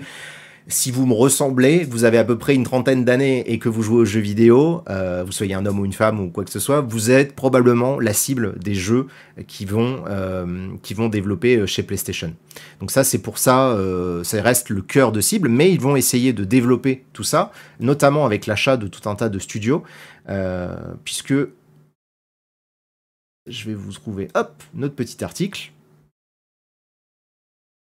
On le sait, ça c'est un truc qui a été dit dès février et euh, ça a été même redit depuis. À l'heure actuelle, enfin, il y a un an de ça, euh, PlayStation a annoncé qu'ils avaient 25 jeux first party en cours de production. Donc c'est énorme. La moitié d'entre eux sont des jeux services. Donc les jeux services, je le rappelle, ce sont des jeux dont le contenu continue d'évoluer régulièrement et qui, et, et, qui proposent donc en plus d'un contenu régulier une façon d'y jouer, on va dire, euh, par abonnement ou via un Battle Pass ou etc. En gros, c'est des jeux où on achète le jeu comme God of War, vous payez vos 70-80 euros, ou moins si vous le trouvez moins cher, mais voilà, vous payez votre jeu une fois, vous n'avez plus rien à payer derrière, vous pouvez continuer d'y jouer. Les jeux services sont dans une autre logique. Ce qu'on sait, c'est que sur ces 10 jeux services, moi j'en mets ma main au feu, va y en avoir plusieurs qui vont se planter. C'est-à-dire qu'ils vont lancer des jeux, ça va pas prendre, euh, va pas y avoir un nombre de joueurs et de joueuses suffisant euh, chaque mois qui va revenir, etc. Donc euh, ça va pas forcément fonctionner. Mais leur objectif, étant que dans ces 10 jeux qui vont lancer, il y en a peut-être un ou deux qui fonctionnent, parce que là on est vraiment dans une logique de, de pêche. C'est-à-dire que si vous avez déjà pêché, vous allez peut-être lancer plein de lignes différentes, il y en a peut-être une qui va mordre, mais si c'est celle qui mord qui vous intéresse, c'est pas grave, parce que votre objectif c'est juste de récupérer un poisson, quoi, si je voulais ce que je veux dire. Donc eux, ils vont essayer de lancer des jeux services euh, d'ici 3 euh, ans, ils vont en lancer une dizaine. Je sais pas du tout ce que ça va donner, puisque clairement, ils n'ont pas d'expérience là-dessus. C'est-à-dire, euh, qu'ils n'ont pas de jeu service à l'heure actuelle qui est entièrement développé par eux. Le rachat de Destiny est clairement une volonté de leur part, de, enfin de, Bungie du coup, de, euh, de pouvoir bénéficier euh, d'une expertise là-dessus. Et je pense que c'était un super move de leur part surtout qu'en plus le rachat de Bungie était un des rachats les moins chers auxquels on pouvait s'attendre. J'ai plus le chiffre d'ailleurs. Tiens je vais essayer de vous le retrouver rapidement. Rachat Bungie Sony c'était 3,7 euh, milliards de dollars, ce qui paraît tellement peu par rapport à la valeur euh, qu'on pourrait imaginer de la part euh, de, Bungie. Et donc bah, PlayStation aujourd'hui, pour revenir un petit peu à cette histoire de politique et de stratégie aujourd'hui, ils ont, je pense, c'est comme ça que je l'analyse, plusieurs axes sur lesquels ils sont, qui sont de renforcer leur image de marque d'un jeu premium, c'est-à-dire d'un jeu de qualité, euh, qui coûte cher, qui justifie de s'acheter une grosse télé, etc. Pourquoi je vous dis ça? Parce qu'ils ont augmenté le prix de la console récemment, ils ont augmenté le prix des jeux, et, on y reviendra juste après euh, en parlant du PSVR, ils proposent également un futur casque de VR qui coûte plus cher que la console dont vous avez besoin. Et quelqu'un avait fait la remarque sous ma, vidéo, je, suis je crois que je l'avais en question, euh, voilà, c'était Lionel qui posait la question. Salut XR, petite question. Comment tu expliques l'orientation tarifaire de Sony PlayStation, marque pourtant plutôt réputée abordable, qui a construit son succès, pas qu'avec cela, mais tout de même, all-gen avec une machine et des accessoires plus abordables que la concurrence? Je pense qu'il fait référence là à la PlayStation 2, euh, qui était vraiment le moment où la console PlayStation était moins chère que la concurrence, ce qui n'était plus le cas dès la PS3. Sony a plus souvent réagi que agi en s'adaptant de manière souvent heureuse, c'est vrai. Ils sont plutôt dans la, réaction que l'action. Ça, c'est, je suis assez je suis assez d'accord là-dessus. Mais aujourd'hui, avec ce virage des jeux à 80 euros, un tarif console qui augmente, le casque VR plus cher, etc., est-ce que Sony ne serait pas en train de se lisée, J'aime bien l'expression, donc euh, je me suis permis de la garder parce que je la trouvais, euh, je la trouvais intéressante. Et je trouve surtout qu'elle révèle un truc qui me semble être assez malin et assez fin de la part de, la personne qui a posé la question. C'est qu'effectivement, Sony, je pense qu'ils essayent en fait de contrecarrer la politique tarifaire de Microsoft qui est de faire euh, en gros un buffet à volonté. Vous payez 10 balles, vous avez tout ce que vous voulez. C'est le, restaurant, le restaurant à volonté que vous connaissez. Mais ils veulent en fait, je pense, suggérer que vous avez ce que vous voulez, mais vous en avez pour votre prix. C'est-à-dire que, ben, c'est peut-être pas forcément des trucs de qualité. Et eux, à l'inverse, ils veulent jouer vraiment une, une, une, image de marque peut-être plus premium, de qualité. Vous voyez ce que je veux dire?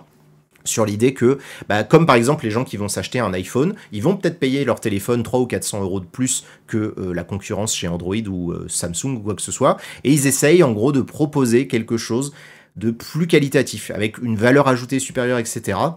Et ça, à titre personnel, je trouve que c'est vraiment euh, à double tranchant parce que dans une période où la situation économique mondiale est assez fragile et on est en train de faire face à une montée de l'inflation dans, dans, la plupart des pays euh, qui est notable, enfin je pense que vous le savez, euh, vous, vous euh, chat, ne serait-ce que votre ne serait-ce que votre budget bouffe par exemple chaque mois a dû prendre 10 ou 20 ou 50 euros en fonction du nombre que de gens vous avez à nourrir. Moi je sais que tous les mois je dépense facile entre 50 et 60 balles de plus que ce que je dépensais il y a un an en achetant toujours la même chose. Euh, et donc c'est assez compliqué parce qu'on se retrouve à avoir vraiment une espèce de... Bah oui, effectivement, je pense que quelque part, euh, Sony est en train d'essayer de changer son image de marque, de jouer sur la qualité de leur jeu, de s'appuyer en fait sur leurs arguments comme The Last of Us, God of War, des jeux qui ont certes euh, des, des, production value énormes, mais qui risquent de laisser des gens de côté parce que bah, l'achat de la PlayStation euh, ou quoi que ce soit n'est pas forcément aisé. Alors évidemment, leur réponse serait probablement de dire oui, vous achetez 600 euros une nouvelle console ou 650 euros un nouveau casque VR, mais vous payez que 10 euros par mois pour avoir l'abonnement PlayStation Plus. Et le truc, Et ça, c'est justement là-dessus où j'ai du mal à comprendre encore leur politique, c'est qu'ils nous ont déjà dit depuis longtemps que un jeu PlayStation euh, First Party ne sera pas disponible dans le PlayStation Plus en Day One. C'est-à-dire que euh, God of War Ragnarok sera dans votre abonnement PlayStation Plus, mais il ne l'est pas aujourd'hui, alors que le jeu est dispo, que l'abonnement est dispo, etc. Il le sera dans 6 mois, 8 mois, 1 an. Et donc, ben, pendant cette période-là, sachant qu'on est dans une industrie qui fonctionne beaucoup sur la hype, euh, les achats compulsifs, la FOMO, la fear of missing out, le fait que tout le monde se met à parler de God of War du jour au lendemain, donc ça va peut-être vous donner envie d'y jouer, etc. Moi le premier, hein, parce que je suis en train de, faire un let's play en ce moment, euh, je trouve qu'il y a un décalage entre ce qu'ils veulent faire et ce qu'ils sont en train de réellement montrer. Je sais pas si vous êtes d'accord, j'ai euh, l'impression qu'ils risquent de créer un truc un peu à deux vitesses qui pourrait indiquer peut-être un, souci euh, plus tard. C'est-à-dire que pour l'instant, j'ai l'impression que tout roule de leur côté. Je pense que justement, la sortie du PlayStation VR 2 sera un très bon indicateur de, euh, de leur façon de faire. Parce que euh, ben, le fait qu'ils augmentent comme ça le prix de leur matériel et le prix d'accès à l'environnement PlayStation va effectivement augmenter leur image de marque. Voilà, on va y avoir un sentiment d'appartenance peut-être plus fort auprès des gens qui jouent chez PlayStation, etc. Euh, mais ils risquent de perdre euh, certains joueurs et joueuses qui vont peut-être finalement se dire que jouer et ça sera tout le jeu évidemment de Microsoft. Hein. Ça là-dessus, euh, notez bien que Microsoft, ils ont une énorme carte à jouer. C'est que plus vite Microsoft sera capable de proposer son Game Pass un peu partout ailleurs, ou en tout cas de manière beaucoup plus accessible, euh, plus vite ils vont faire du mal à PlayStation. Je vais, il n'y a aucune information qui permet d'aller dans ce sens-là, mais si un jour Microsoft parvient à convaincre Valve d'intégrer le Game Pass à Steam, je vais pas dire que c'est game over pour PlayStation, mais on commencera à se poser des questions, quoi. C'est-à-dire que là, vraiment, ils auront, ils auront une, une mainmise sur un marché qu'ils n'arrivaient pas à toucher, hein, parce que clairement, euh, Microsoft, le marché du jeu PC, il leur est passé sous le nez depuis trop d'années, ils le savent.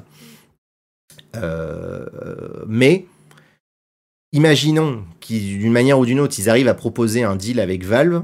Je pense que ça pourrait vraiment, euh, vraiment changer la donne de manière énorme. Donc voilà ce qui, me, fait dire, puisque du coup, euh, c'était ça un peu l'objectif de ce deuxième segment, c'est que bah, en termes de petit bilan de la génération, autant Microsoft, ils ont un démarrage très lent, ils ont pris énormément de retard, comme tous les studios, à cause du Covid, et donc ils ont du mal encore à montrer leur, euh, leur cartouche pour convaincre les gens de passer chez eux avec leurs jeux exclusifs. PlayStation a plutôt fait le job, c'est-à-dire que, bon, après, personnellement, je veux dire, tout le monde le sait, j'aime bien les jeux PlayStation, oui, voilà, pouvez me considérer comme un vendu ou quoi, j'en sais rien, ça m'intéresse pas trop. Ce qui est sûr, c'est que je suis la cible des jeux qu'ils proposent, et je trouve que depuis la sortie de la PlayStation 5 qui est sortie il y a deux ans, entre euh, que ça soit Demon's Soul, que ça soit Returnal, Horizon cette année, ou la God of War, euh, bon, le remake de The Last of Us, c'est pas un argument énorme, mais pour des gens qui n'auraient jamais touché à la console, ça peut l'être.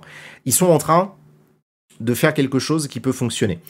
Euh, le truc que j'ai pas intégré à la discussion parce que ça m'aurait vraiment l'émission durerait des heures, c'est qu'ils sont aussi en train de miser énormément sur la l'élargissement de la marque PlayStation avec l'intégration de tout un tas de séries. Euh, juste pour vous donner un exemple, hein, euh, pour, faire un petit listing rapido. Il y a là, en termes de séries, on sait qu'ils vont avoir donc Horizon Zero Dawn qui sont en train de penser. Il y a The Last of Us qui va sortir en début d'année prochaine. Il y a une série Grand Turismo qui est en cours de production. Pourquoi pas? J'ai envie de dire pourquoi pas. Et on le sait, il y aura probablement d'autres choses, sachant que eux bénéficient aussi des séries bah, sur Resident Evil, sur Dragon Age. Le fait qu'aujourd'hui, la plupart, euh, il y ait beaucoup de séries et de franchises du jeu vidéo qui soient adaptées au cinéma ou en série, euh, est une bonne chose. C'est-à-dire que pour eux, ça leur bénéficie parce que, bah, comme le disent les gens sur le chat, PlayStation c'est un peu une marque avec laquelle pas mal de gens ont grandi, donc c'est une marque qui reste un petit peu dans la tête. Ça veut pas dire que vous allez forcément euh, continuer euh, d'y adhérer et de la etc. Ah, tiens, un premier bot, c'est cool ça, on l'avait pas encore eu. Hop, voilà, on dégage. Oui, a priori, il y aurait aussi, aussi une série. Euh, ah non, c'est un film Grand Turismo, c'est pas une série, pardon. Il y aurait effectivement une, une série God of War qui sera en cours de développement. Il y a Gears of War chez Microsoft, bon, il y a Mario, le film Mario qui va sortir, enfin, il y a eu les films Sonic.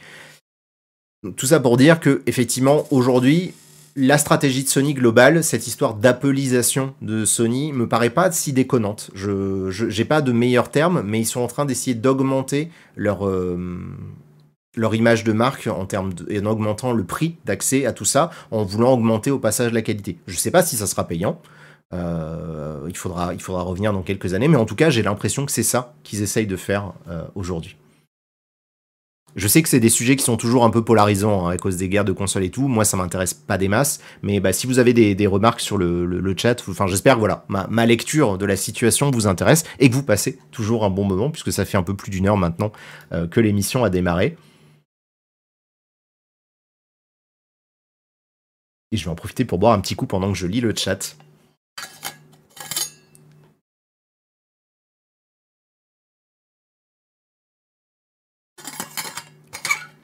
C'est quand même toujours aussi compliqué de se procurer une PS5, nous dit Phaser. Est-ce que c'est pas un vrai problème pour eux? Oui. Oui. Euh, c'est forcément un vrai problème. Malgré tout, l'offre est en train de euh, rattraper le reste, c'est-à-dire que ça devient de plus en plus facile, entre guillemets, de récupérer euh, la PlayStation 5. Et on sait que là, ils sont en train de mettre les bouchées doubles pour proposer un maximum de consoles pour la période des fêtes de fin d'année, puisque de toute façon, novembre et décembre, et surtout le mois de décembre, c'est souvent une période de vente énorme pour les constructeurs de consoles, surtout PlayStation qui a un modèle encore très traditionnel dans son approche. La sortie de Call of Duty, de, God of War Ragnarok peut driver tout un tas de gens à se dire bon ça y est c'est le moment j'achète la PlayStation 5 j'essaye de la trouver et donc ils vont se mettre dans une liste d'attente et ils vont finir de ne pas pouvoir l'acheter. Euh, donc, euh, donc voilà.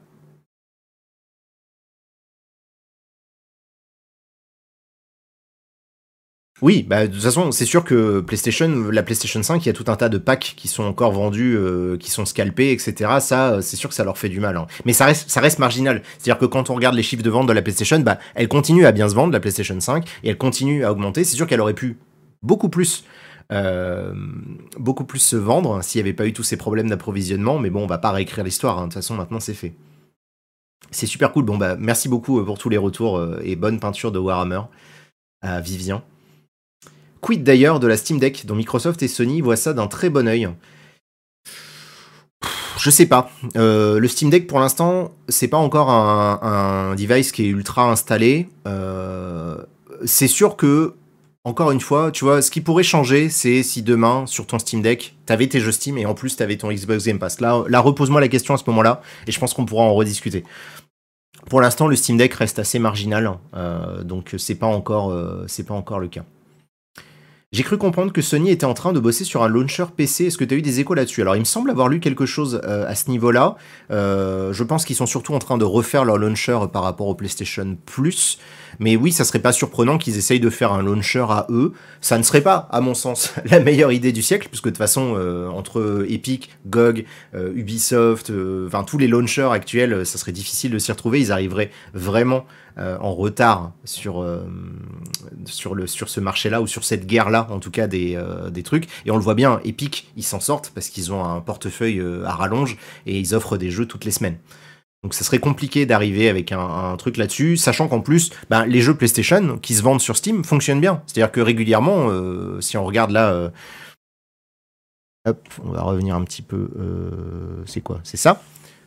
Si on va sur Steam PlayStation, si on regarde les jeux PlayStation Studio, euh, alors là pour le coup, euh, Sackboy lui il se vend pas du tout, a priori, hein, vous voyez, à peine 300 évaluations, donc on peut estimer à x30 qu'il n'y ait que quelques milliers de Sackboy qui soient vendus. Par contre, Uncharted, euh, Spider-Man Morales, qui fait partie aussi des très bonnes ventes. Chez God of War aussi, il a voyé 30 000 évaluations.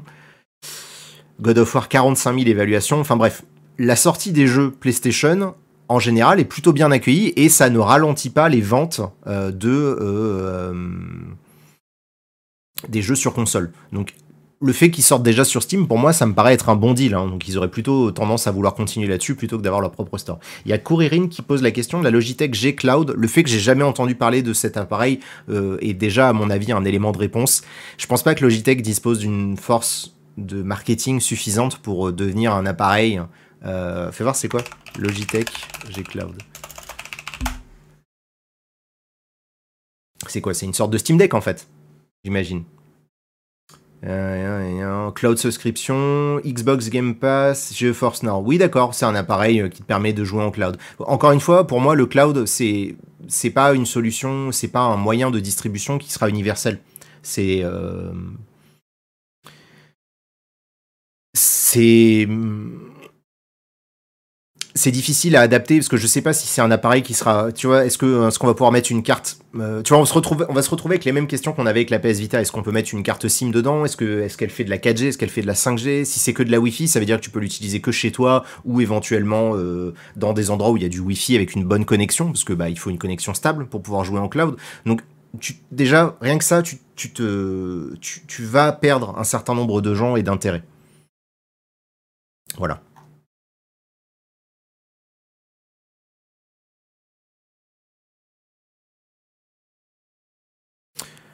Ok, et eh ben écoutez, on va pouvoir passer à la, nouvelle, à la suite de, cette émission en train de retard. Euh, j'ai jeté un oeil parce que je voulais pas avoir les chiffres euh, trop sous les yeux. Je viens juste de regarder, on est plus de 600 sur le live, ça me fait ultra plaisir. Merci beaucoup euh, de, tout ça.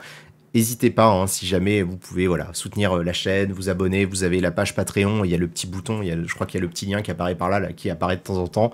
Donc n'hésitez pas à soutenir l'émission si ça vous plaît. Euh, et donc bah, la troisième partie, je voulais revenir un petit peu sur l'annonce du PSVR 2. PSVR 2, ça va simplement en fait continuer un peu la discussion de ce qu'on vient de voir, c'est-à-dire que bah, vous le savez probablement, l'annonce du PSVR 2 a été faite il n'y a pas si longtemps que ça, euh, mais ce qu'on sait c'est que ça va sortir donc le 22 euh, février 2023 et le pack de base sera proposé à 600 euros, 650 avec le jeu Horizon euh, Call of the Mountain, ce qui est plus cher que la PlayStation 5. C'est vraiment un move surprenant de leur part, sachant qu'en plus le PSVR 2, et ça j'ai été vérifié parce que j'avais du mal à le croire, ne pourra pas lire les jeux du PSVR, donc les, et ne sera pas compatible avec la PlayStation 4.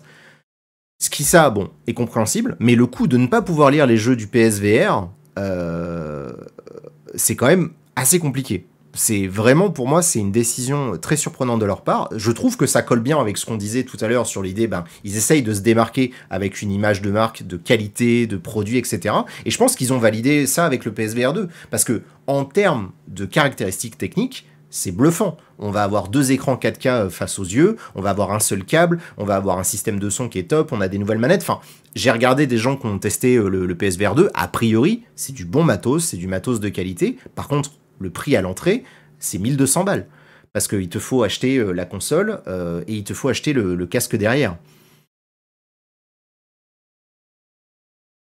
Donc voilà, moi personnellement, l'annonce du PVR 2, c'est pas quelque chose qui m'excite, parce que de toute façon, la VR, en titre. C'est deux fois deux cas, oui, pardon, excuse-moi, euh, C'est, pour moi, c'est une bonne chose qui continue d'insister sur la VR, parce que clairement, euh, ben, c'est un, truc qui, va, qui reste un petit peu un marché de niche. Mais je trouve surprenant qu'ils vont en fait ils vont s'aliéner tellement de gens c'est à dire que les gens qui ont fait l'effort d'acheter le PSVR de base ben c'est comme si tu leur disais qu'ils avaient fait ça pour rien et ça ça c'est vraiment très compliqué parce que autant avec la PlayStation 5 ils ont fait un vrai effort vous prenez votre PS5, euh, vous pouvez le mettre une galette de jeux PS4 à l'intérieur, ça marche. Vous pouvez retélécharger vos jeux PS4, ça marche. Mais pas les jeux PSVR. Ça c'est dommage, parce que pour moi, je pense qu'ils ont vraiment raté le coche, parce qu'ils auraient pu vraiment euh, convertir les gens qui avaient déjà fait l'achat. Parce que des gens qui sont déjà convaincus par la VR et qui avaient déjà acheté le PSVR, ils sont potentiellement OK pour racheter quelques années plus tard un nouveau device, etc. Et je vois des gens qui posent les questions sur les jeux du PSVR. Bah écoutez, on va pouvoir en parler puisqu'ils les ont annoncés il n'y a pas si longtemps. Hop. Donc ils ont annoncé euh, tout un tas de jeux PSVR. Je me suis permis de récupérer. Tac. Si vous allez sur la chaîne PlayStation, hein, je fais des recherches, vous voyez, euh, du travail d'investigation incroyable. J'ai juste tapé PSVR 2 dans la recherche et du coup on voit en fait toutes les bandes annonces. Euh, ils ont une vingtaine de jeux qui sont d'ores et déjà annoncés et qu'on a vu en fait euh, pour le PSVR 2, donc c'est bien entre guillemets. mais est-ce que ça va suffire à convaincre les gens? Je sais pas. Parce qu'il y a toujours, en fait, bêtement, cette, cette limite dès le départ de prix. la limite psychologique de se dire, bon, bah, j'ai enfin réussi à acheter ma PS5, je vais devoir payer plus cher pour avoir mon casque VR2. C'est quand même compliqué. Alors, je suis pas sûr que le fait de ne pas avoir Half-Life Alix soit si problématique. Je pense qu'au contraire, leur jeu, là, Horizon Call of the Mountain, euh, ça m'a l'air, quand même, d'être un bon argument de vente pour tout ça. Parce qu'on se retrouve à avoir un jeu avec un rendu visuel qui n'est certes pas égal, égal à celui d'un jeu PS5 euh, flat, mais qui est quand même très proche. Et surtout, bah, ils jouent sur leur propre licence. Euh, L'objectif, c'est évidemment de mettre en avant Killzone, euh, Last of Us, etc., etc. Donc autant ce jeu-là, pour moi, je le trouve assez cool, et surtout, bon, j'aime beaucoup la série des Horizons, donc je serais très curieux de pouvoir l'essayer un jour.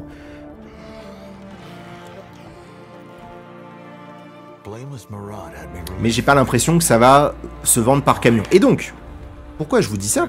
Parce que, bah, en fait, c'est peut-être pas si con finalement leur prix. Vous voyez, je vais essayer de revenir un petit peu sur, euh, sur ce que je disais à l'instant.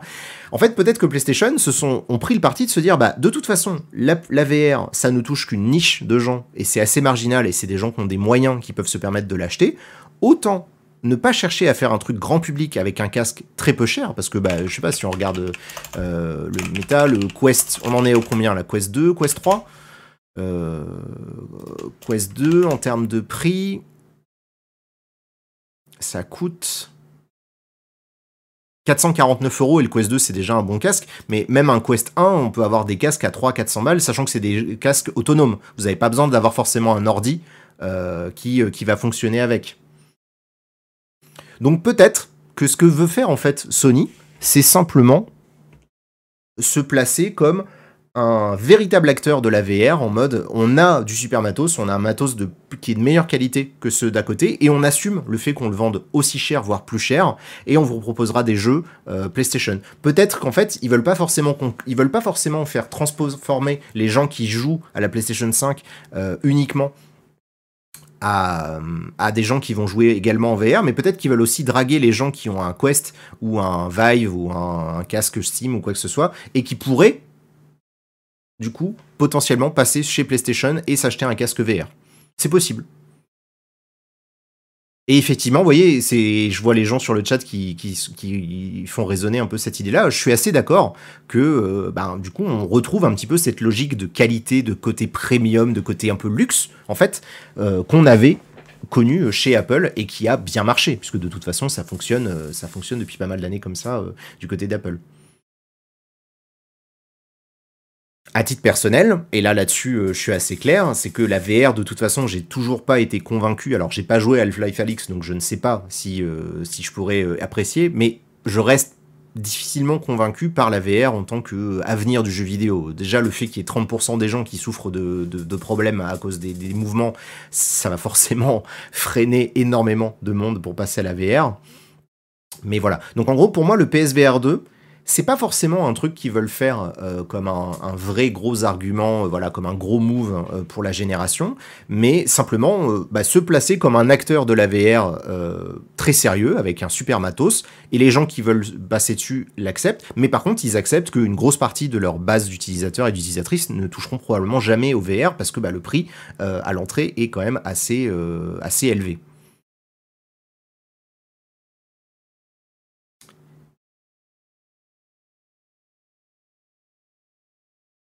J'avais joué Astrobot, ouais, parce que j'ai un PSVR euh, le 1, j'avais joué Astrobot, c'était très bien, j'avais essayé Moss aussi, qui est un jeu avec une petite souris qui était aussi très cool, donc il y a, des jeux, si vous voulez, qui sont intéressants, il y a des trucs qu'on peut faire, mais c'est vrai que l'idée du PSVR 2, en fait, plus j'y réfléchis et plus je me dis qu'en gros, ils cherchent pas forcément à, à faire en sorte que tout le monde, ils veulent pas, tu vois, qu'il y ait un taux d'attache euh, de 100%, genre une PlayStation 5 vendue, un PSVR 2 vendu. Je pense qu'ils acceptent vraiment de se dire, ben, on vous propose un matériel de super qualité, hein, parce que le prix euh, à l'entrée 600-650 euros, c'est quand même pas rien. Et en plus, les, specs techniques du casque sont quand même très cool.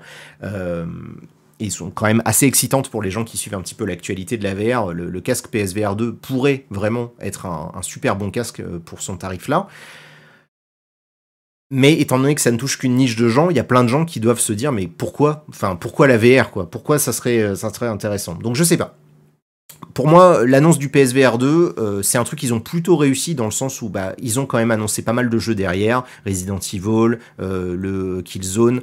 J'ai vu là, il y avait Demeo qui avait l'air un peu sympa, le jeu Horizon évidemment, le jeu Hitman, le nouveau Mouse, la nouvelle mise à jour de No Man's Sky. Enfin voilà, il y a quand même des jeux, il y a quand même des trucs qui sont potentiellement en train d'arriver mais j'ai peur que ça reste un truc de niche et je pense qu'ils l'acceptent. Vraiment, c'est pour ça, moi, qui, je pense qu'ils ont choisi de faire ce choix euh, tarifaire. Ils se sont dit, ben, fuck it. Tu vois, genre, étant donné que c'est un marché de niche et que c'est des gens qui ont de l'argent qui peuvent se permettre de jouer à la VR, et ben on va leur en proposer pour leur argent et on accepte que ça sera pas un truc grand public. Voilà. Je sais pas si c'est ça, euh, si vous arriverez à, vous dire forcément la même chose que, moi, mais en tout cas, je vois, les vois vraiment euh, comme une logique de se dire, bah, on va proposer un truc très cher, très premium, et on l'assume. Ça va peut-être pas forcément jouer en leur faveur au niveau de l'image de marque globale, et ça, euh, bah, il faudra attendre encore quelques mois, quelques années pour voir si ça a un impact négatif ou pas. Mais, euh, mais voilà. En tout cas, voilà euh, ce que j'avais à vous dire sur l'annonce du PSVR 2. J'ai pas eu l'occasion de le tester malheureusement, donc je peux pas encore vous en parler. Si un jour, évidemment, j'ai l'occasion de le tester, bah, je vous ferai un, je vous ferai, je vous ferai une vidéo d'impression, de, évidemment. Ça va toujours sur le chat?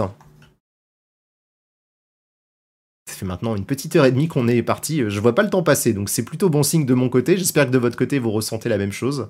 Euh, je suis très très content.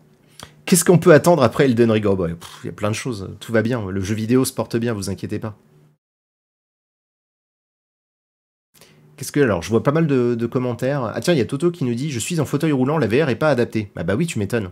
Oui, c'est vrai que bah, de toute façon, en termes d'accessibilité, le jeu vidéo fait des efforts, donc j'espère que tu quand même arrives à trouver euh, des choses pour t'amuser. Mais c'est vrai que bon, la VR, clairement, ça doit être compliqué. Hein. Tu as bien raison de le dire là-dessus. Ça me fait penser au PS Move, nous disait Olivier G, sous PS3, des promesses de trucs innovants assez péchus, mais pas les titres derrière. Oui, le PS Move, c'était encore un bon exemple d'un truc que PlayStation lance et ne suit pas derrière. On pourrait euh, faire le comparo avec Stadia, euh, qui a été abandonné par Google assez rapidement. Le PS Move, ça fait partie de ces trucs-là, hein, le iToy, euh, enfin, ils ont lancé plein de choses PlayStation qui n'ont pas forcément suivi, qu'ils n'ont pas forcément suivi derrière. Donc là, le PSVR 2, j'ai l'impression qu'ils sont plutôt sérieux dans leur envie de le faire. Donc à voir s'ils arrivent à convertir le truc de manière un peu plus, euh, un peu plus intéressante. Moi, ça va très très bien. Euh, je vous remercie. Tout le stress que j'avais au début de l'émission est en train de, redescendre doucement. Bah, je vous propose qu'on passe à la dernière partie euh, que j'avais prévu de, voir avec vous aujourd'hui. Dommage que le PSVR ne propose pas de jouer en streaming. Mon cher Afik, tu ne veux surtout pas jouer à un jeu en streaming en VR. Parce qu'en fait, il y a, y, a y a un nombre d'images par seconde qui est obligatoire pour euh, la VR pour limiter au maximum les risques de, de gêne physique et les, problèmes de gerbe, hein, on va pas se mentir, et de, de tu vois, de désorientation si tu un décrochage dans ta, dans ta vitesse de connexion et que ton image est décrochée, je peux t'assurer que c'est un coup à ce que tu fasses une, syncope ou que tu tombes, que tu tombes à la renverse parce que tu es complètement paumé. J'ai déjà vu des images buggées en VR où l'image se fige et se met à bugger. Mon corps, il savait plus du tout ce qui se passait. C'est beaucoup plus gênant que de le faire en flat.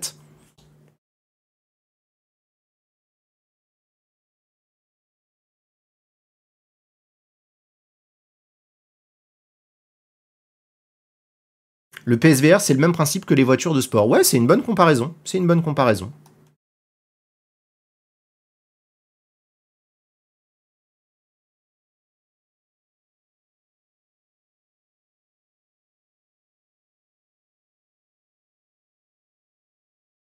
Salut aux personnes qui sont en train d'arriver, installez-vous. Bah, vous pourrez regarder en VOD, hein, vous inquiétez pas, il n'y a aucun problème, ça sera disponible. Et merci à toi, euh, islamo-postmoderniste. Merci de proposer cette émission d'analyse journalisme. Cool. Bah, avec grand plaisir. Je suis ravi aussi de le faire parce que ça fait vraiment longtemps que j'essaye de le faire.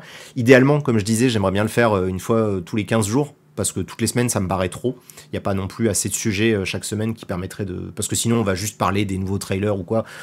Vous n'avez pas forcément besoin de, de moi là-dessus. Qu'est-ce que tu penses de ma réflexion? Alors attends, je vais essayer de lire ton message d'au-dessus. David Loïs qui nous dit Mais cela a peut-être été poussé par la conjecture actuelle. Tous les composants ont monté, c'est vrai. Les pénuries pour, euh, bah, tout ce qui est semi-conducteur, etc. C'est difficile de se procurer des matériaux de base pour fabriquer des, éléments technologiques aujourd'hui. Le modèle économique du PSVR 2 ne peut sans doute pas être vendu à perte comme la PS5. Clairement pas. Et c'est pas non plus leur objectif. C'est-à-dire qu'ils n'ont pas le Autant la PlayStation 5, ils peuvent se permettre parce qu'ils savent derrière qu'ils ont un, marché et un historique. Ils ont un passif avec les ventes de PlayStation qui leur permet de s'assurer ça. La PSVR, étant donné que c'est un achat connexe, tu vois, c'est pas un achat que tu peux faire seul. Si le PSVR, tu pouvais l'acheter tout seul et que c'était 650 euros et que, euh, mais par contre, tu n'avais pas besoin de le connecter à une PlayStation, on n'aurait pas du tout la même discussion. On n'aurait pas non plus du tout les mêmes jeux à montrer, mais par contre, euh, on aurait une discussion complètement euh, différente. Je vois une question qui est très juste, Falto, qui nous demande est-ce que les enfants peuvent jouer au PSVR Alors attends, je vais aller vérifier. Il y a des, il y a des recommandations, je crois. Âge, réalité virtuelle. Il y a des recommandations de médecins euh, quel âge pour faire de la réalité virtuelle qui me semble, qui recommande, euh, qui déconseille aux enfants de moins de 8 ou 10 ans, de manière générale? Et au-delà, de toute façon, il dérecommande de ne pas faire des sessions de plus de 20 ou 30 minutes.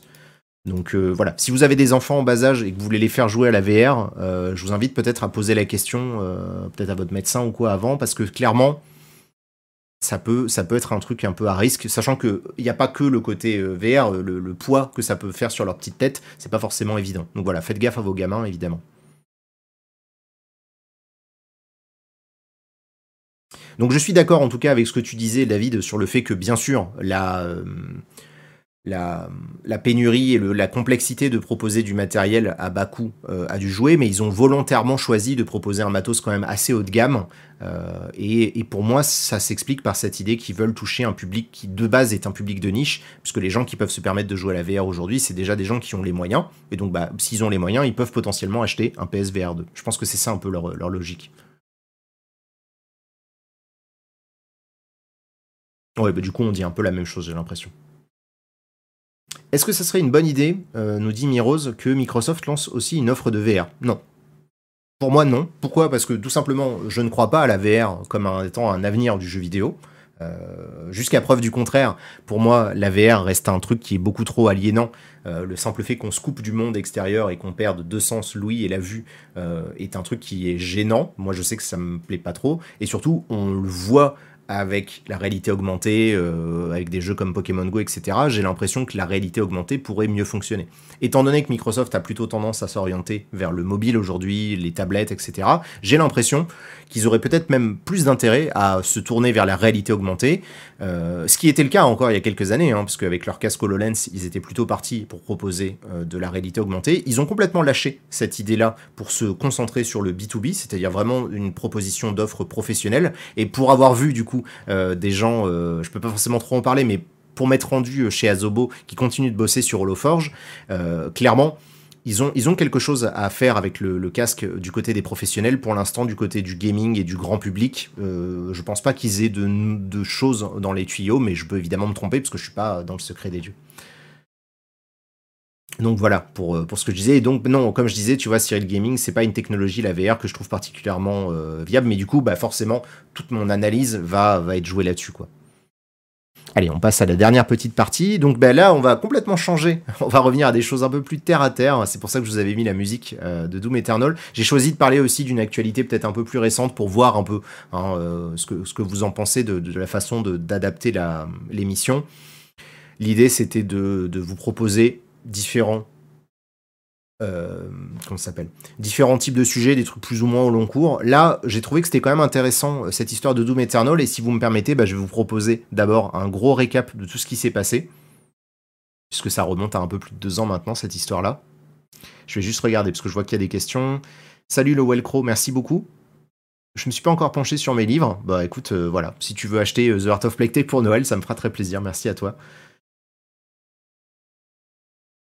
Bonjour Exerve, euh, du coup est-ce que tu penses qu'on verra un jour apparaître un gros triple A monde ouvert type BOTW ou Elden Ring, soit exclusif en VR, soit avec une vraie version VR Peut-être, mais pas dans l'immédiat, et, c'est très difficile d'imaginer investir des sommes aussi colossales dans un jeu uniquement VR et pas un jeu qui serait dispo en flat à côté j'ai du mal à imaginer un investissement euh, énorme pour l'instant, euh, surtout dans la conjecture actuelle. Je suis désolé d'utiliser des gros mots comme ça, mais l'économie actuelle et euh, les suspicions, enfin, toutes les craintes par rapport à la crise économique qui est en train d'arriver et qu'on est déjà un peu en train de vivre, font qu'il va être quand même difficile d'investir autant. Sachant que la bulle spéculative autour de la VR continue d'être énorme, c'est-à-dire qu'il y a toujours autant d'investissements dans la VR, mais ça s'est quand même vachement ralenti par rapport à il y a quelques années. Il y a quelques années, tu allais voir des gens en disant Hey, j'ai une idée de jeu VR, et ils te lâchaient des millions sans même réfléchir J'exagère à peine.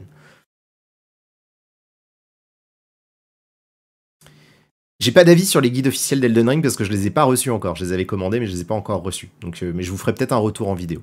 Et donc, bref, pour vous parler un petit peu de Doom Eternal, euh, si vous me permettez, on va revenir un petit peu euh, au sujet sur l'émission. Donc, Doom Eternal, c'est la suite de Doom 2016, qui lui-même était une tentative de reboot de la série Doom que vous connaissez probablement, parce que bah, c'est un des tout premiers.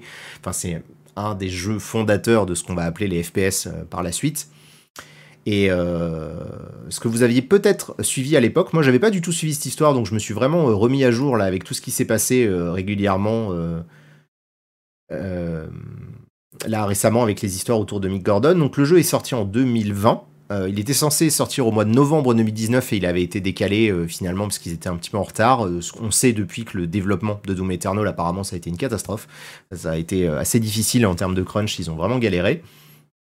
Et donc, ce qui s'était passé, c'est que à l'E3 2019, euh, euh, Bethesda, euh, non, c'était pas l'E3, c'était soit l'E3, soit la QuakeCon, enfin bref, à un moment donné, ils ont annoncé qu'il allait avoir une édition collector de Doom Eternal et qu'il aurait avec une OST, donc vraiment un CD, une, bande originale, sous forme de téléchargement ou de disque ou quoi que ce soit, c'était pas forcément précisé, qui serait du coup composé par Mick Gordon, qui est le compositeur de Doom 2016, dont vous avez entendu peut-être la musique si vous étiez tous les, euh, si vous étiez là au tout tout tout début de l'émission.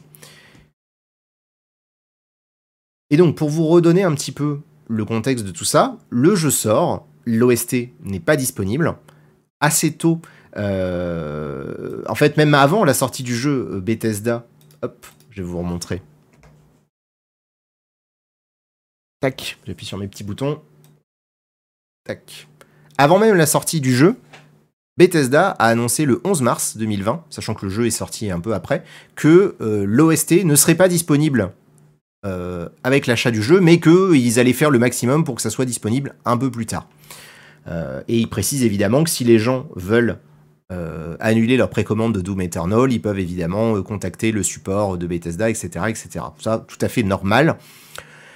Ce problème, en fait, de l'OST est assez intéressant parce que ça montre euh, une certaine déconnexion, un certain décalage entre la réalité de la production du jeu vidéo, les velléités, enfin en tout cas les envies, les, objectifs du marketing d'un gros studio comme Bethesda Zenimax, et la réalité du travail sur une OST, et donc le quotidien de Mick Gordon, qui n'est pas un salarié de Bethesda, c'est un compositeur australien, si je dis pas de bêtises, euh, qui du coup bosse chez lui et qui est évidemment euh, contractuel, c'est un freelance hein, qui bosse sur certains jeux, là notamment on sait qu'il bosse sur Atomic Heart, qui a fait parler de lui là récemment, qui est un FPS euh, assez, euh, assez péchu au niveau visuel, et on sait qu'il bosse sur l'OST de ce jeu notamment. Donc voilà, pour vous redonner un petit peu euh, de contexte, donc ils annoncent que l'OST sera en retard, donc déjà il commence à y avoir des suspicions qu'il y a un problème. le jeu sort, gros succès critique, gros succès commercial, Doom Eternal a vraiment bien fonctionné, mais par contre, quelques semaines plus tard, en avril, il y a le producteur du jeu, Marty Stratton, qui va sur Reddit et qui balance un pavé, un vrai pavé dans la mare, avec une lettre ouverte euh, aux, joueurs et aux joueuses de Doom Eternal concernant l'OST. Et pour vous dire ça, pour vous résumer l'intégralité de ce pavé en quelques mots, il jette Mick Gordon sous le bus en disant tout est de sa faute, il n'a pas fait le travail qu'on lui avait demandé, il a fait le difficile, il n'a pas respecté les, euh, pas respecté les dates qu'on s'était fixées, il n'a pas joué le jeu, euh, il a mal fait son travail au niveau de la musique, etc. Bref, vraiment, il, euh, il jette le type sous le bus parce que depuis quelques jours sur les réseaux sociaux, il y a des gens qui se rendent compte qu'il y a un problème avec l'OST. Ah oui, c'est ça que j'ai oublié de vous dire, c'est qu'au moment où il balance ça, donc on était en mai 2020, non, c'était en avril, je crois qu'il a balancé ce truc-là. L'OST est enfin disponible, mais les joueurs qui ont acheté l'OST se rendent compte qu'il y a un problème. La musique, elle est pas de bonne qualité. Il y a des soucis de mix. L'OST, elle est pas super intéressante. Il y a des morceaux qui paraissent être un peu euh, faits de briques et de broc. Donc on sent qu'il y a un souci avec cette OST. Et donc, euh, bah, ça se passe pas très bien, entre guillemets, euh, sur les réseaux sociaux. Et l'image de Bethesda et de Doom en particulier en prend, en prend, en prend un coup. Et pourtant, suite à ça, donc pas de nouvelles de Mick Gordon. On sait simplement que Mick Gordon, il a répondu à des gens qui lui posaient des questions en disant qu'il allait plus jamais bosser avec id Software parce qu'il ne souhaitait plus travailler avec eux. Et depuis, c'était le calme plat jusqu'à il y a quelques jours à peine. Alors attention, pavé. Le type, on lui poste un pavé, il pose un autre pavé. Le 9 novembre, donc c'est vraiment il y a 4 jours, il a posté un blog sur Medium et quand t'arrives sur le truc médium, ça fait peur. T'arrives sur l'article et il te dit ça va te prendre 58 minutes à lire. Il a réellement posté une heure de texte. C'est immense. J'ai tout lu et donc je vais vous faire un gros résumé. C'est très très long. Je vais vous faire un gros résumé de tout ce qu'il dit, parce que bah, le type, en fait, ça fait deux ans qu'il ronge son frein et qu'il vit un enfer. Euh, et, du coup, bah, je trouve ça cool qu'il ait pris le temps de nous écrire tout ça et de d'expliquer son point de vue, parce que clairement, c'est euh, c'est pas rien ce qui s'est passé. Et donc, pour vous donner tout ça, je vais vous donner un petit peu les trucs point par point. En très résumé, c'était la merde, le développement de, euh, Doom Eternal. Euh, le planning qu'on lui a imposé pour la composition des musiques était complètement déconnecté par rapport à la réalité de la production du jeu et donc il pouvait pas s'y tenir. Et donc il a déjà bossé comme un, porc, il a crunché pendant plus d'un an et demi pour pouvoir faire la, bande, la, bande la, musique du jeu, qui n'est pas l'OST, hein, c'est pas la même chose. Euh, et l'OST a été faite vraiment à l'arrache, en dépit du bon sens et sans son consentement. Puisque du coup, sur les euh, je sais plus combien de, dizaines de morceaux de l'OST de, Doom Eternal. Il n'en a mixé réellement et composé qu'une fraction. Le reste a été fait un peu à l'arrache par le directeur audio de, euh, de Hit Software. Et donc, pour vous donner vraiment, voilà, point par point, tout ce qui s'est passé, Dès le début, il explique qu'il y a un gros problème de déconnexion entre le planning qu'on lui a annoncé et la réalité de la production du jeu, puisque au départ, on lui disait qu'il fallait qu'il développe l'équivalent de, de, la musique pour deux niveaux tous les mois.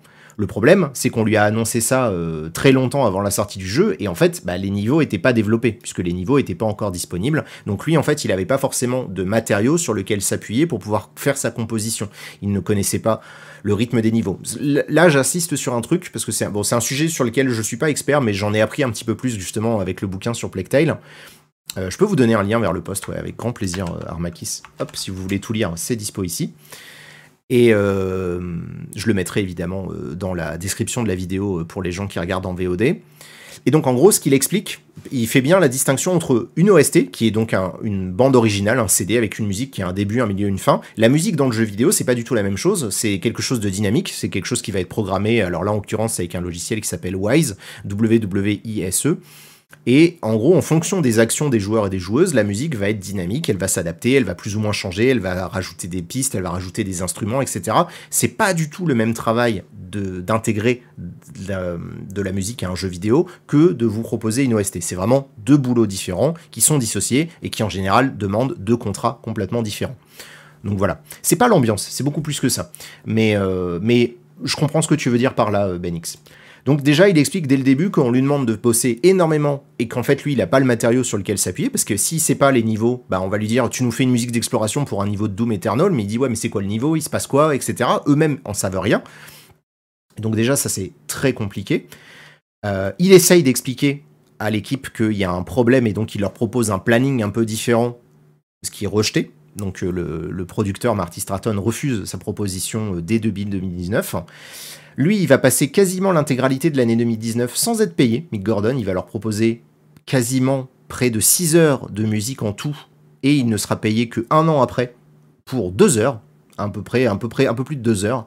Euh, donc euh, il est vraiment dans une situation personnelle et professionnelle qui est risquée, qui est dangereuse parce que bah, il bosse vraiment jour et nuit. Hein. Il explique que lui-même, il a passé des week-ends entiers à dormir dans son studio d'enregistrement pour pouvoir tenir les délais qu'on lui a imposés. Donc c'était déjà très très compliqué.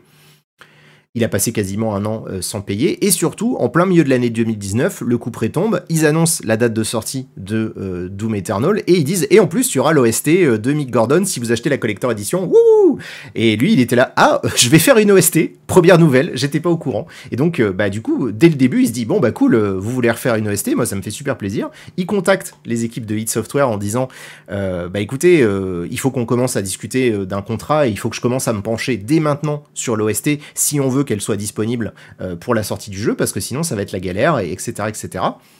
Pareil, aucune réaction de la part de Marty Stratton qui le renvoie en lui disant qu'il ne veut pas euh, perturber en gros la production, il veut pas euh, lui proposer des distractions, il veut que lui il lui propose de la musique et l'OST qui s'y intéresse pas. Donc le type, déjà Mick Gordon, il sent quand même que c'est un peu la loose, mais bon, il s'est engagé contractuellement à faire de la musique, donc il continue de faire de la musique. Et quand le jeu sort, Euh, non, même pas. Parce qu'il y a encore un autre truc avant. Donc le jeu, à la fin de l'année 2019, il devait sortir au mois de novembre. Quelques semaines avant, au mois d'octobre, il a annoncé qu'il est reporté au début de l'année 2020. Donc, euh, bah, du coup, lui, à ce moment-là, il tape du poing sur la table en disant il faut qu'on parle de l'OST, il faut qu'on commence à en parler parce que ça va pas du tout. Au final, il décide euh, de euh, passer par-dessus id Software et il contacte directement les gens de chez Bethesda en leur disant Allô, j'ai toujours pas de contrat pour l'OST, vous avez annoncé à vos, clients que vous alliez avoir une OST. Moi, si j'ai pas de contrat, je fais pas d'OST. Donc, donc évidemment, ça met tout le monde dans une certaine position. Donc, il commence à réfléchir, à parler d'OST, etc. Mais encore une fois, il laisse traîner l'affaire ils disent c'est bon, on s'en occupe, mais ils y sont toujours pas, ils lui ont toujours pas proposé de contrat. Et là où ça devient vraiment, vraiment ouf, cette histoire, c'est que le jeu sort, et en fait, quand il y joue, Mick Gordon, il se rend compte que toute la musique qu'ils avaient rejetée depuis le début du jeu, depuis le début de la production du jeu, et pour laquelle du coup ils ne l'avaient pas payé, parce que ça c'est un truc qu'il explique, c'est que euh, en gros la musique qui est gardée dans le jeu, c'est la musique pour laquelle il est payé, les choses qu'il rejette, il n'est pas payé. C'est-à-dire que s'il fait une propale de 5 minutes, que ces 5 minutes ne sont pas proposées, mais qu'ils acceptent 4 autres minutes, ils vont le payer pour 4 minutes et pas pour 5 plus 4, 9 minutes. Mais en fait, là, il s'est rendu compte que ils avaient quasiment 6 heures de musique, un peu plus de 5 heures de musique plutôt, donc quasiment le double de ce pourquoi il a été payé, parce qu'enfin, après un an, il a été payé, et ils ont utilisé toute sa musique à son insu, sans lui dire. Donc ça déjà, déjà c'est la méga merde, parce que c'est clairement un, bah, un mensonge de la part de Hit Software, qui a vraiment très très mal géré ce truc-là. Donc évidemment, lui, il est pas bien il continue d'essayer de discuter avec Bethesda en leur disant au fait il y a l'OST, au fait vous me devez de l'argent parce que vous avez quand même utilisé le double euh, de ce pourquoi vous m'avez payé, donc bah, vous devez me payer vu que j'ai fait la musique, vous l'avez utilisé, vous devez me payer, ça paraît logique.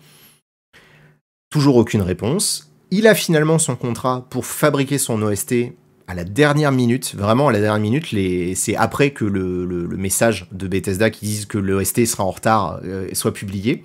Donc c'est-à-dire qu'il a toujours pas son truc. Désolé, j'enlève les bots sur le chat.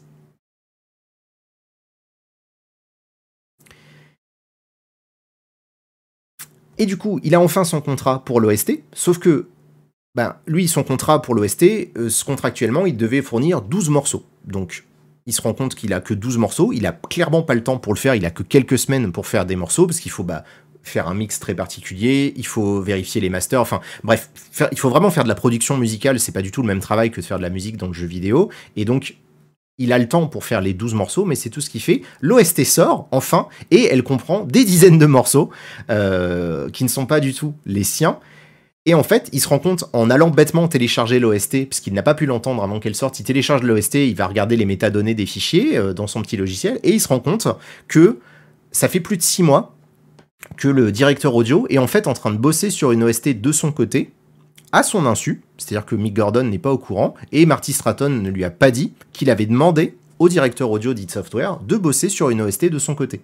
Sachant que le directeur audio, bah, c'est pas son taf. Il n'est pas, euh, il est pas musicien, c'est pas forcément son boulot de faire ce genre de truc. Et du coup, on s'est retrouvé avec des fichiers qui étaient où on sentait que c'était fait à l'arrache. Il s'est rendu compte, euh, Mick Gordon, que des fois il y avait des, euh, il y avait des morceaux d'anciens, d'anciennes pistes de Doom 2016 qui étaient réutilisés, etc. Enfin, c'était vraiment, c'était vraiment n'importe quoi cette OST. Donc il est évidemment complètement deg. Et lui, en fait, bah, il réussit simplement à proposer son OST avec ses 12 petits morceaux. Et les gens, en fait, s'ils les écoutent, bah, ils se disent oui, il y a 12 morceaux, ils sont cool, et le reste de l'OST est pas terrible. Il y a plein de gens d'ailleurs, et ça c'est un truc qu'il explique dans, son article, il dit il y a plein de gens, juste en bossant un petit peu, en extrayant la musique depuis le jeu et en la, remixant un petit peu, il propose un meilleur résultat que le type qui a fait l'OST. Donc comme quoi, euh, comme quoi il y avait quand même un peu d'incompétence euh, à un moment donné là-dedans. Et donc là, ce qui lui plaît pas du tout, parce que là, pour faire un petit rappel là déjà euh, à ce niveau-là de l'histoire, pendant tout le temps où il a bossé sur sa musique, il a dû cruncher, on l'a pas payé pendant un an. Ils ont utilisé le double de la musique que ce qu'ils l'ont payé sans le prévenir. Ils ont bossé sur une OST sans lui dire et ils ont crédité le directeur audio comme étant le con-compositeur alors qu'il a rien fait. Il a juste mélangé les fichiers et il a, il a repris des fichiers du jeu mais il a rien composé. Donc là-dessus, il est, il est deg parce que bah, évidemment, il a pas envie d'être crédité aux côtés de ce type-là. Et donc il essaye, encore une fois, malgré tout, Mick Gordon, de régler ça à l'amiable avec les gens de chez, euh, de chez Software. Et enfin, il réussit à avoir un call Skype avec Marty Stratton, le producteur de, du jeu. Et pendant plus d'une heure, il se fait allumer. C'est vraiment, il décrit euh, complètement le, détail de ce truc-là. Il se fait plus ou moins allumer euh, par Marty. On sent que le type, il est vraiment sous pression de ouf avec cette histoire d'OST. Et étant donné qu'il y a les réseaux sociaux qui sont en train de s'en mêler, il essaye de convaincre euh, Mick Gordon de faire une déclaration conjointe. Hein. donc en gros, une espèce de, communiqué de presse de la part d'It Software en association avec Mick Gordon pour rassurer les gens en disant bah voilà on s'excuse, il y a tel truc qui s'est mal passé, on va reproposer une meilleure version. Enfin bref, de faire un truc pour faire de la gestion de crise et rassurer les gens et ne pas euh, faire ça. Sauf que c'est pas ça qui s'est passé, puisque du coup, sans prévenir qui que ce soit, finalement, euh, Marty Stratton décide d'aller poster le truc sur Reddit que je vous avais vu tout à l'heure, où il balance Mick Gordon sous le bus, et du coup, Mick Gordon, évidemment, en a pâti, puisque bah, vous le savez, les gens sur Internet, c'est des gens adorables. Et donc, bah, forcément, il a reçu des menaces de mort. Euh, son numéro de téléphone a été euh, donné publiquement. Son adresse a été divulguée. Il s'est fait doxer. Il a reçu euh, des tonnes de harcèlement, de coups de fil, etc. Donc, il a vécu un enfer là-dessus. Donc, à ce moment-là, enfin, il décide de passer à la vitesse supérieure et de passer avec les avocats qui commencent à s'en mêler. Et assez rapidement, en fait, bizarrement, on est au début de l'année 2020 un accord commence à être euh, discuté entre les partis euh, et euh, Mick Gordon. Mais une des conditions pour que Mick Gordon accepte de refaire une OST intégrale et il demande en fait plusieurs choses. Il demande à être payé pour la musique qui a été utilisée dans le jeu, ce qui paraît légitime, puisque s'ils ont payé que 2h30 de zik, mais qu'ils en ont utilisé 5, ben, il lui reste 2h30 de musique à être payé. Il accepte de refaire une OST complète tout seul. Euh, voilà, si on lui laisse un peu de temps, il va faire un truc propre. Mais par contre, il exige des excuses de la part de Marty Stratton et qui retire le post Reddit euh, en question. Et ça, en fait, à partir du moment où il demande ça, manifestement, ça met de travers les euh, avocats du côté de Hit Software et de, et de, de comment ça s'appelle? De Marty Stratton qui refuse tout simplement en bloc ça. Il dit que bah non, euh, s'il supprime le post euh, de, sur Reddit, ça va le faire passer pour un, pour un type changeant, etc. Ça va nuire à son image de marque. Fallait y réfléchir avant Coco, mais bon. Toujours est-il qu'ils refusent et ils essayent d'exiger euh, de Mick que ça soit lui qui accepte, qui prenne la responsabilité intégrale du truc et il lui propose en fait, euh, alors il n'a pas donné la somme, il dit juste qu'on lui a proposé un chiffre à 6 zéros, donc un peu plus de 100 000 dollars, entre 100 000 dollars et 1 million de dollars d'argent pour signer un NDA et en gros accepter de prendre publiquement la responsabilité du fiasco autour de l'OST et ne plus jamais mentionner ce truc-là. En gros, bah, il voulait le payer pour le faire taire. Ça, ça a duré pendant près de deux ans, les tractations entre les avocats, qui ont continué de discuter. Et finalement, là, il y a quelques semaines, euh, slash mois, enfin, euh, Mick Gordon, juste petite anecdote, il a réussi à faire supprimer le post Reddit pendant quelques heures, et en fait, It Software l'a fait remettre euh, dans la foulée, ils l'ont refait afficher, etc. Pour justement, et ils ont, ils ont continué de le menacer, en gros, hein, tout simplement. Et donc bah, finalement, ce que décidé à faire Mick Gordon, on se retrouve aujourd'hui, vous voyez là, enfin il y a quelques jours à peine, et il décide de d'expliquer son point de vue euh, sur Internet, vraiment en démontant point par point. Et ça c'est vraiment intéressant. C'est pour ça que je me permets d'en parler. C'est parce que non, c'est ça que je voulais faire. Hop. Là dans son article, il n'y a pas que sa version des faits. C'est-à-dire qu'à la toute fin, je vais essayer de vous trouver le truc. C'est long, hein je vous avais prévenu. Là, on en est à l'appel Skype. Je vous ai vraiment fait un gros résumé de tout ça. Hop, voilà. Il a point par point démonté les trucs qui ont été annoncés dans le post Reddit en montrant que non, c'est des mensonges, c'est pas vrai. Euh, genre, euh, je sais pas moi, il explique que euh, il y avait des soucis par rapport au contrat, donc du coup il poste des photos, il donne vraiment des preuves hein, très simples en disant que bah non, regardez, machin, il dit que j'avais refusé le contrat à telle époque et en fait lui il a reçu un contrat, on le voit ici.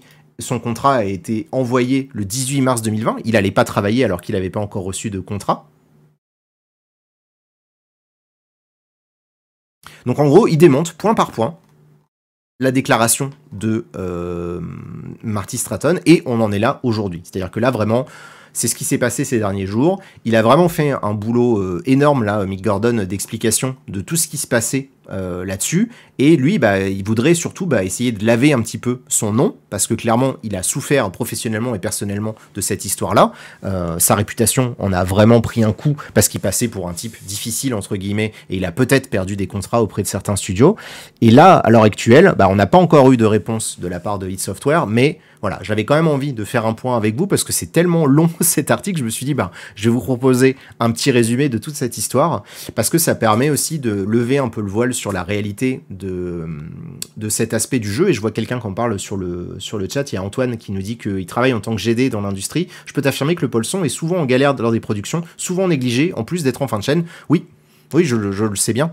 Euh, là, euh, j'ai pu en discuter. Euh, justement, j'étais content, tu vois, de pouvoir en discuter avec Olivier de Rivière pour la, production et la composition de la zig de Plague Tale. Le fait que lui, il puisse aller dans le studio et bosser avec l'équipe audio, etc., c'était un, énorme plus pour lui. Parce que du coup, il pouvait vraiment faire son taf correctement.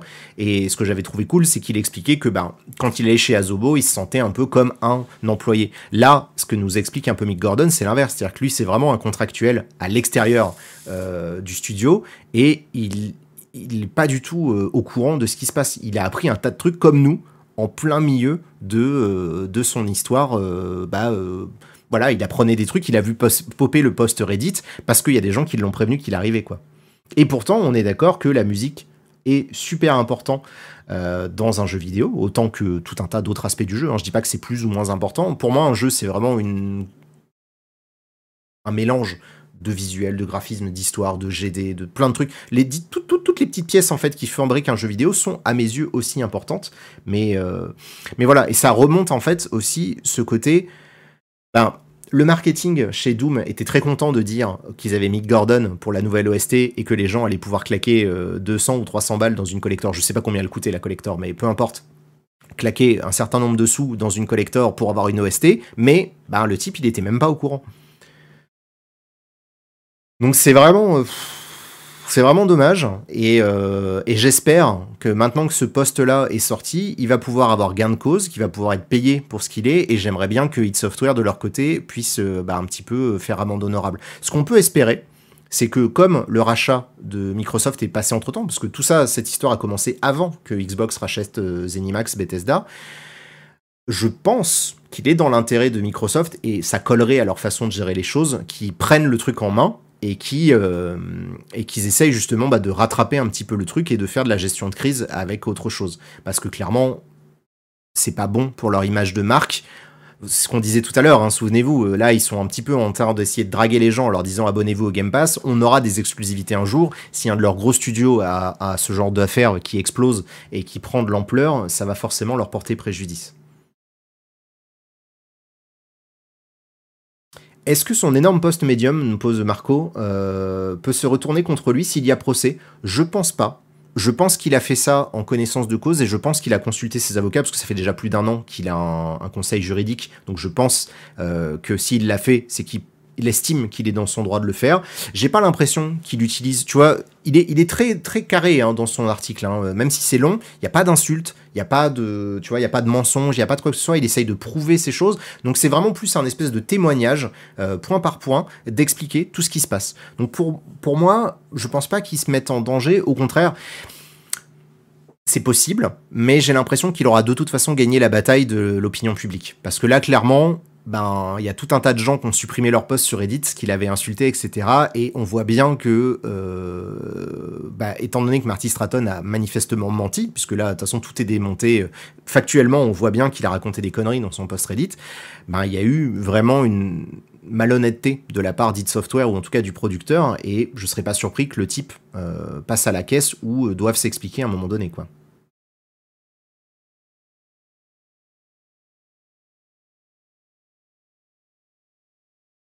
Voilà, exactement. Bah, vous, avez, euh, vous avez anticipé ce que j'allais dire juste après. Pourquoi je vous parlais aussi de Doom Eternal? Parce que ça s'inscrit dans ce truc un peu plus global qui est euh, la reconquête de l'image euh, de marque d'Activision Blizzard, hein, puisque du coup c'est à Microsoft de devoir gérer ça aujourd'hui.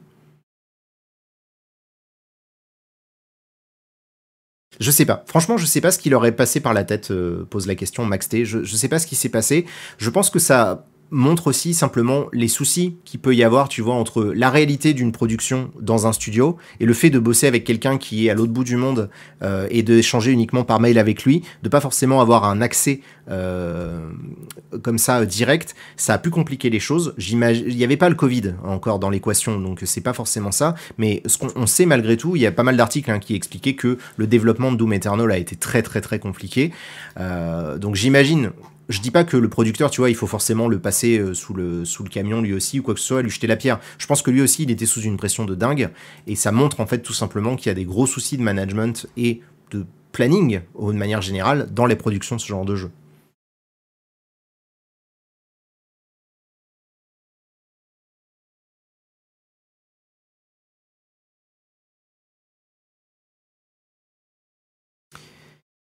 Les gens arrêtaient de commenter n'importe quoi à chaud. Alors là, là-dessus, je suis pas forcément d'accord, parce que ben, tu peux pas vraiment empêcher les gens de le faire. C'est sûr que ça peut être saoulant, et... mais. Et ça, c'est un truc que dit Mick Gordon dans son post et que je trouve assez fin de sa part. C'est qu'il explique que ben, quand Marty Stratton il décide d'aller sur Reddit et pas sur Medium ou Twitter ou Facebook ou YouTube ou n'importe quel truc, il sait qu'il va sur Reddit. Et Reddit, enfin, je veux dire, c'est une des bouches de l'enfer hein, sur Internet. Donc, euh, tu sais que tu vas forcément jeter un pavé dans la mare euh, et, il y aura des éclaboussures dans tous les sens. Donc euh, il y avait quelque part, une... consciemment ou inconsciemment, le type a choisi d'aller de, d'aller sur Reddit plutôt qu'ailleurs et donc il savait qu'il voulait provoquer une réaction. Mais voilà, je voulais vous proposer vraiment une espèce de petit résumé de toute cette histoire parce que c'est assez compliqué. Euh, et, euh, et ben j'espère que ça vous permet d'y voir un petit peu plus clair. Parce que si vous entendez parler de Doom Eternal là dans les semaines qui viennent, vous aurez peut-être du coup euh, en rappel ce que je vous ai raconté là ces dernières minutes. Qu'est-ce que je pense de l'accessibilité pour les personnes handicapées sur les jeux From Software? Je pourrais pas malheureusement te répondre, Benoît Dallard, étant donné que je suis pas handicapé moi-même, j'ai pas pas forcément de, de trucs. Je sais que c'est pas forcément des jeux qui font beaucoup d'efforts de ce côté-là. En tout cas, ils le publiquement, ils communiquent pas autant que les gros studios. Mais comme j'ai pas de retour de personnes qui me disent bah moi j'ai des problèmes pour jouer à ces jeux-là euh, pour telle et telle raison, je peux pas t'en dire plus malheureusement. D'expérience, c'est pas forcément lié au JV, oui, c'est sûr. De toute façon, la gestion de projets créatifs de manière générale, a des soucis. Le jeu vidéo, euh, tout ce qui est crunch, c'est pas spécifique au jeu vidéo. Le, fait de très travailler, euh, de travailler trop, pardon, plutôt sur un projet et d'augmenter le nombre d'heures sur les derniers moments parce qu'on n'a pas réussi à faire un bon planning, etc. C'est le lot quotidien d'un tas de gens. Et je suis sûr qu'il y a des gens parmi vous qui bossent dans des boîtes où il y a ce genre de truc qui se passe régulièrement, quoi. Merci beaucoup Santoriu. Non, il n'y aura pas de livre sur Elden Ring. Merci beaucoup pour ton commentaire sur mon livre Plectel. Je, ne ferai pas de livre sur Elden Ring. J'ai pas repris de, est-ce qu'il y a eu un compositeur officieux sur le jeu Doom Eternal? Non, pas du tout. En fait, Frédéric, en fait, ce qui s'est passé, c'est que c'est Mick Gordon qui a composé de la musique et le directeur audio d'Id Software, donc qui est une des personnes qui bosse sur l'audio du jeu, euh, a été chargé, peut-être peut-être contre son gré, on ne sait pas, hein, parce qu'il s'est pas exprimé encore. Il s'appelle Chad, euh, j'ai oublié son nom de famille. Euh, il s'appelle Chad. Chad Mossholder. il a fait une OST de son côté avec des morceaux de brick et de broc, mais ben c'est tout il n'a pas forcément composé des trucs, quoi.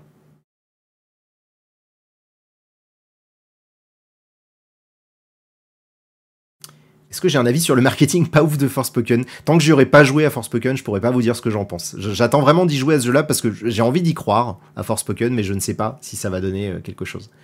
Je viens d'aller voir pour l'abonnement YouTube. Je pense viser la run arbalète. Merci beaucoup.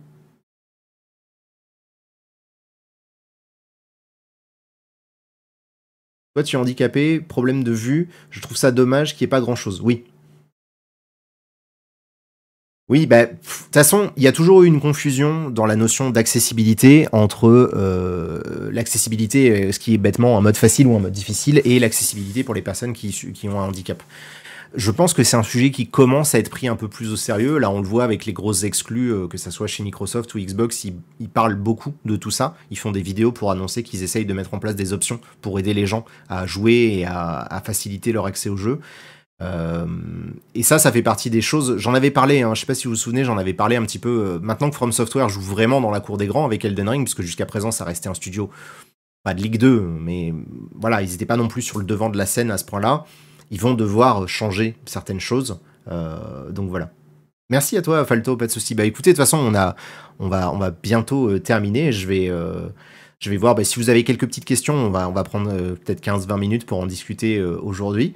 En tout cas, bah, j'espère que vous avez passé un bon moment. Si vous avez des retours à faire, n'hésitez pas à le faire, voilà, à tête reposée dans les, dans les commentaires, je regarderai ça. Et quoi qu'il arrive, on se retrouvera, nous, enfin, quoi qu'il arrive, idéalement plutôt. On se retrouvera le mois prochain, puisque j'essaierai euh, au lendemain euh, de, des Game Awards, qui sont dans la nuit du 8 au 9 décembre, je crois. En gros, au minimum, on se retrouvera euh, début décembre pour ça. Et après, à partir de 2023, j'essaierai tous les 15 jours de proposer ce rendez-vous-là, donc un train de retard. J'espère que ça va vous plaire. Et on essaiera tous les 15 jours, voilà, de regarder un petit peu l'actu, de décortiquer ça ensemble, de voir un petit peu des trucs ensemble et d'en discuter.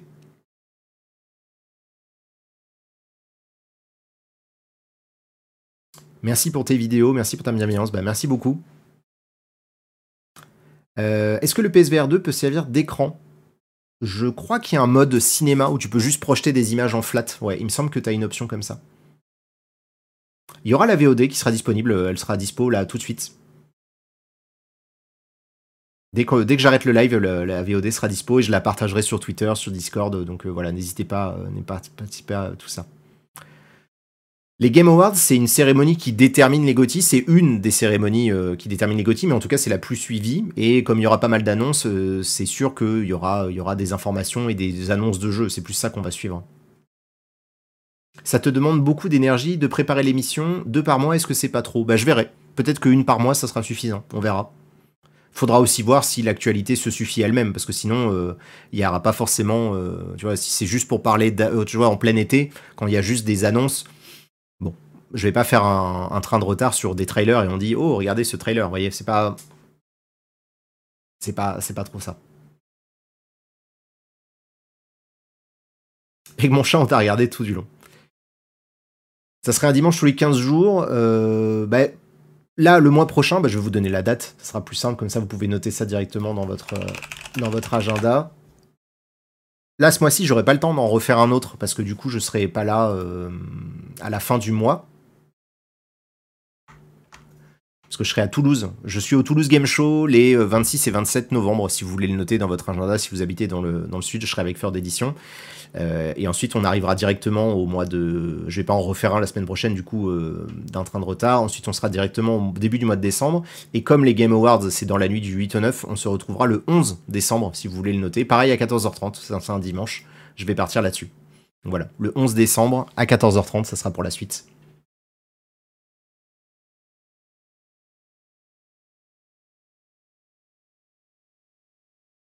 J'aime beaucoup le principe, cool. Merci pour le voyage. Bon bah merci beaucoup pour les retours, ça me fait très plaisir. Si vous avez passé un bon moment, moi aussi. Euh, vraiment, j'étais très content de, lancer ce live. Ça fait longtemps que je réfléchissais à ce genre de petit format, donc euh, qui me demande mine de rien moins de préparation euh, que, peu de contexte. J'ai bossé une journée entière sur le live, donc voilà.